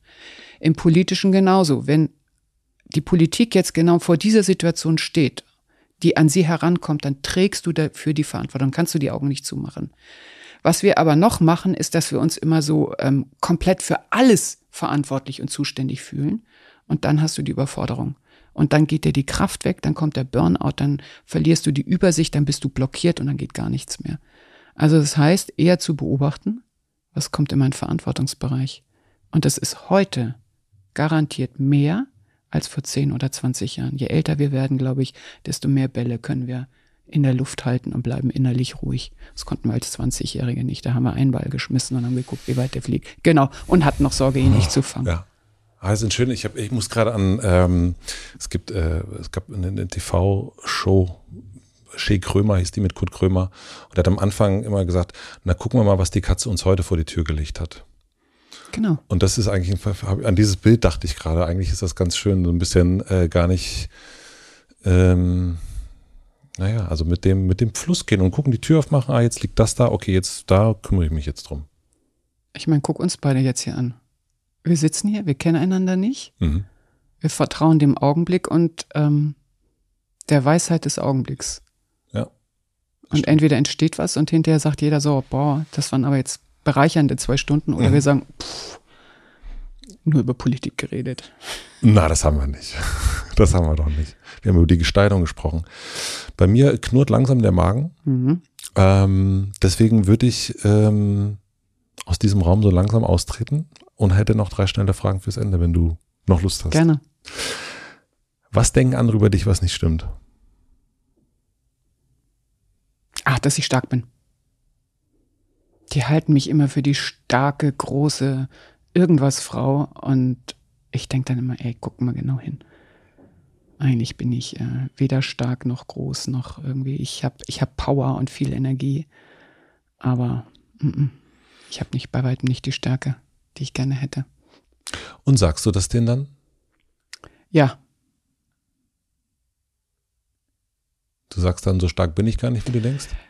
Ja, genau. Manche haben dann auch ein bisschen so das Gefühl, als wäre ich nicht nahbar oder so. Und dann sage ich, ähm, hey, guck mal genau hin. Ich habe als Kind immer die, die unfarbigsten Bilder gemalt und dachte, das sind die vollfarbigsten Bilder und war völlig überrascht, wenn ich die anderen alle gesehen habe. Aber wichtig ist ja, also spannend ist ja eher, ähm, dass die Innenwahrnehmung und die Außenwahrnehmung zusammenkommen. Das ist eigentlich das, was mich jetzt dran interessiert. Und möchtest du das? Das Innen und Äußeres übereinstimmen? Ja. Ja. Deswegen gehe ich auch mit dem Alter. Ich möchte immer so alt sein, wie ich bin. Was möchtest du gewesen sein?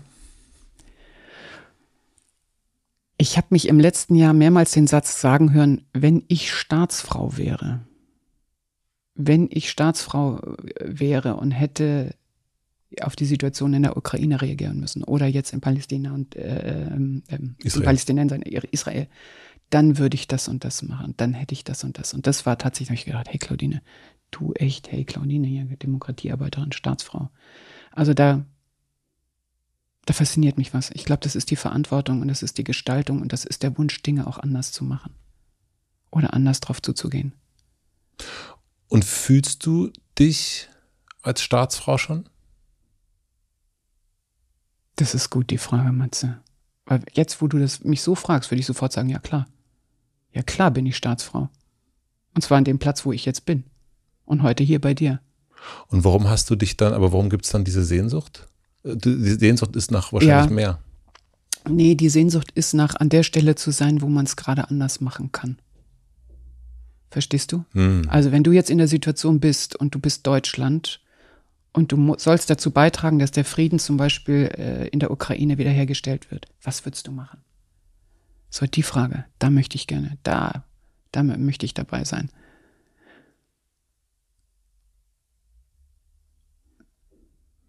Die, das äh, hätte ich gar nicht. Aber das ist, äh, also das ist deine Katze, die da. Äh Bisschen größenwahnsinnig, aber macht ja nichts. Ja, das ist schön. Also das ist, äh, das ist. Also Nein, das kommt auch daher, dass ich inzwischen gelernt habe, dass die Menschen in der Politik, das siehst du auch hier wahrscheinlich bei dir im Studio, genauso Menschen sind wie du und ich. Ja, und die kochen eben auch mit Wasser und die haben die gleichen Nöte, Ängste und Sorgen, nur stehen sie unter einem immensen Verantwortungsdruck. Unglaublich. Mit einer unglaublich scharfen äh, Beobachtung der Öffentlichkeit, die einem nichts vergibt und einem auch nichts schenkt. Und das ist, ähm, das ist sehr, sehr anstrengend. und da geht mein, also da merkst du, habe ich auch eine menschliche Verbindung, ähm, sowohl für den Politiker und die Politikerin als auch für die Bürger. Ja, ich kann da also vor allen Dingen auch mit diesem dieses Ohnmachtsgefühl, dass das so universell ist äh, und, und äh, genau diesen, diese un unglaublich müden Augen, die ich äh, sehe, wenn ich Robert Habeck sehe. Und äh, ich erinnere mich dann einfach noch an die Augen, die vor mir saßen, bevor. Genau. ähm, und da denke ich, boah, krass, Wahnsinn, was das macht. Oder man hat das auch gesehen bei den Bildern vom Amtsantritt bei Obama oder hier die Bilder in Berlin ja. am Brandenburger Tor und dann ganz am Ende so acht Jahre, meine Güte. Genau. Was sind Obama was, ist auch ein super Beispiel. Wie das, was ja. das Äußere, wie sich das verändert hat. Irre. Die letzte Frage ähm, vom Mittagessen. Äh, ich habe die große Plakatwand am Alexanderplatz für dich und du darfst entscheiden, was dort für alle drauf zu lesen sein wird. Was schreibst du drauf? Das wichtigste Amt in der Demokratie ist das des Bürgers. Von Bastian Berbner, Zeitjournalist. Oh, stark. Das ist ein schönes Zitat von Voll. ihm. Ja, finde ich auch. Den kenne ich gar nicht. Was das noch? wichtigste Amt des, hör mal, dem haben wir zu verdanken, dass wir Bürgerräte haben. Wenn mich mal einer fragt, ähm, der hat damals die Reportage über den Bürgerrat in Irland gemacht zur gleichgeschlechtlichen Ehe war in der FAZ und in der Süddeutschen im Magazin, das hat die Politik gelesen und das war der Auslöser, warum ich zu Schäuble gehen konnte und sagte, hey, Herr Schäuble, ah. sollen wir das nicht mal in Deutschland ausprobieren? Und er dann gesagt hat, naja, schadet nichts. Bestenfalls bringt's was. Und da habe ich gemerkt, Journalismus ist wichtig. Journalismus muss uns auch was kosten. Ich würde gerne den Journalismus befreien aus dem Klick- und Anzeigendruck und sie genau die Arbeit machen lassen, die wir eigentlich brauchen. Und ähm, deswegen schätze ich Bastian Berbner, der übrigens einen tollen Podcast hat und auch gemacht hat, 180 Grad.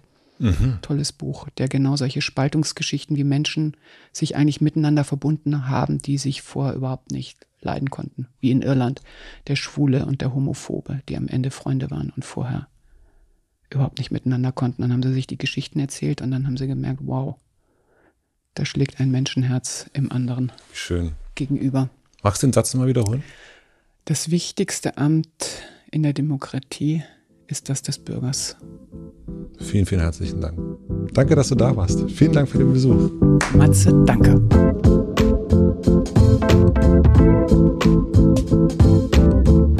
Das war Claudine Niert. Vielen, vielen herzlichen Dank fürs Zuschauen und auch Zuhören.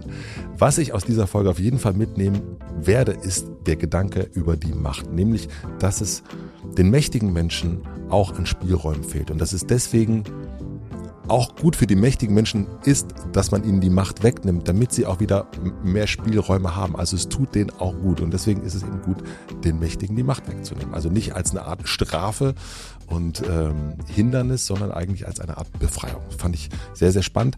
Ich weiß nicht, wie es euch geht, aber ich bin nach solchen Gesprächen immer irgendwie ein bisschen angezündet. Ihr merkt das schon, ich rede auch ein bisschen schneller. Was ich gemacht habe nach dem Gespräch, ich bin direkt Mitglied bei Mehr Demokratie geworden, weil ich habe so das Gefühl, das ist eine richtig gute Sache, die die da machen. Ich packe den Link in die Shownotes, vielleicht wollt ihr das auch werden.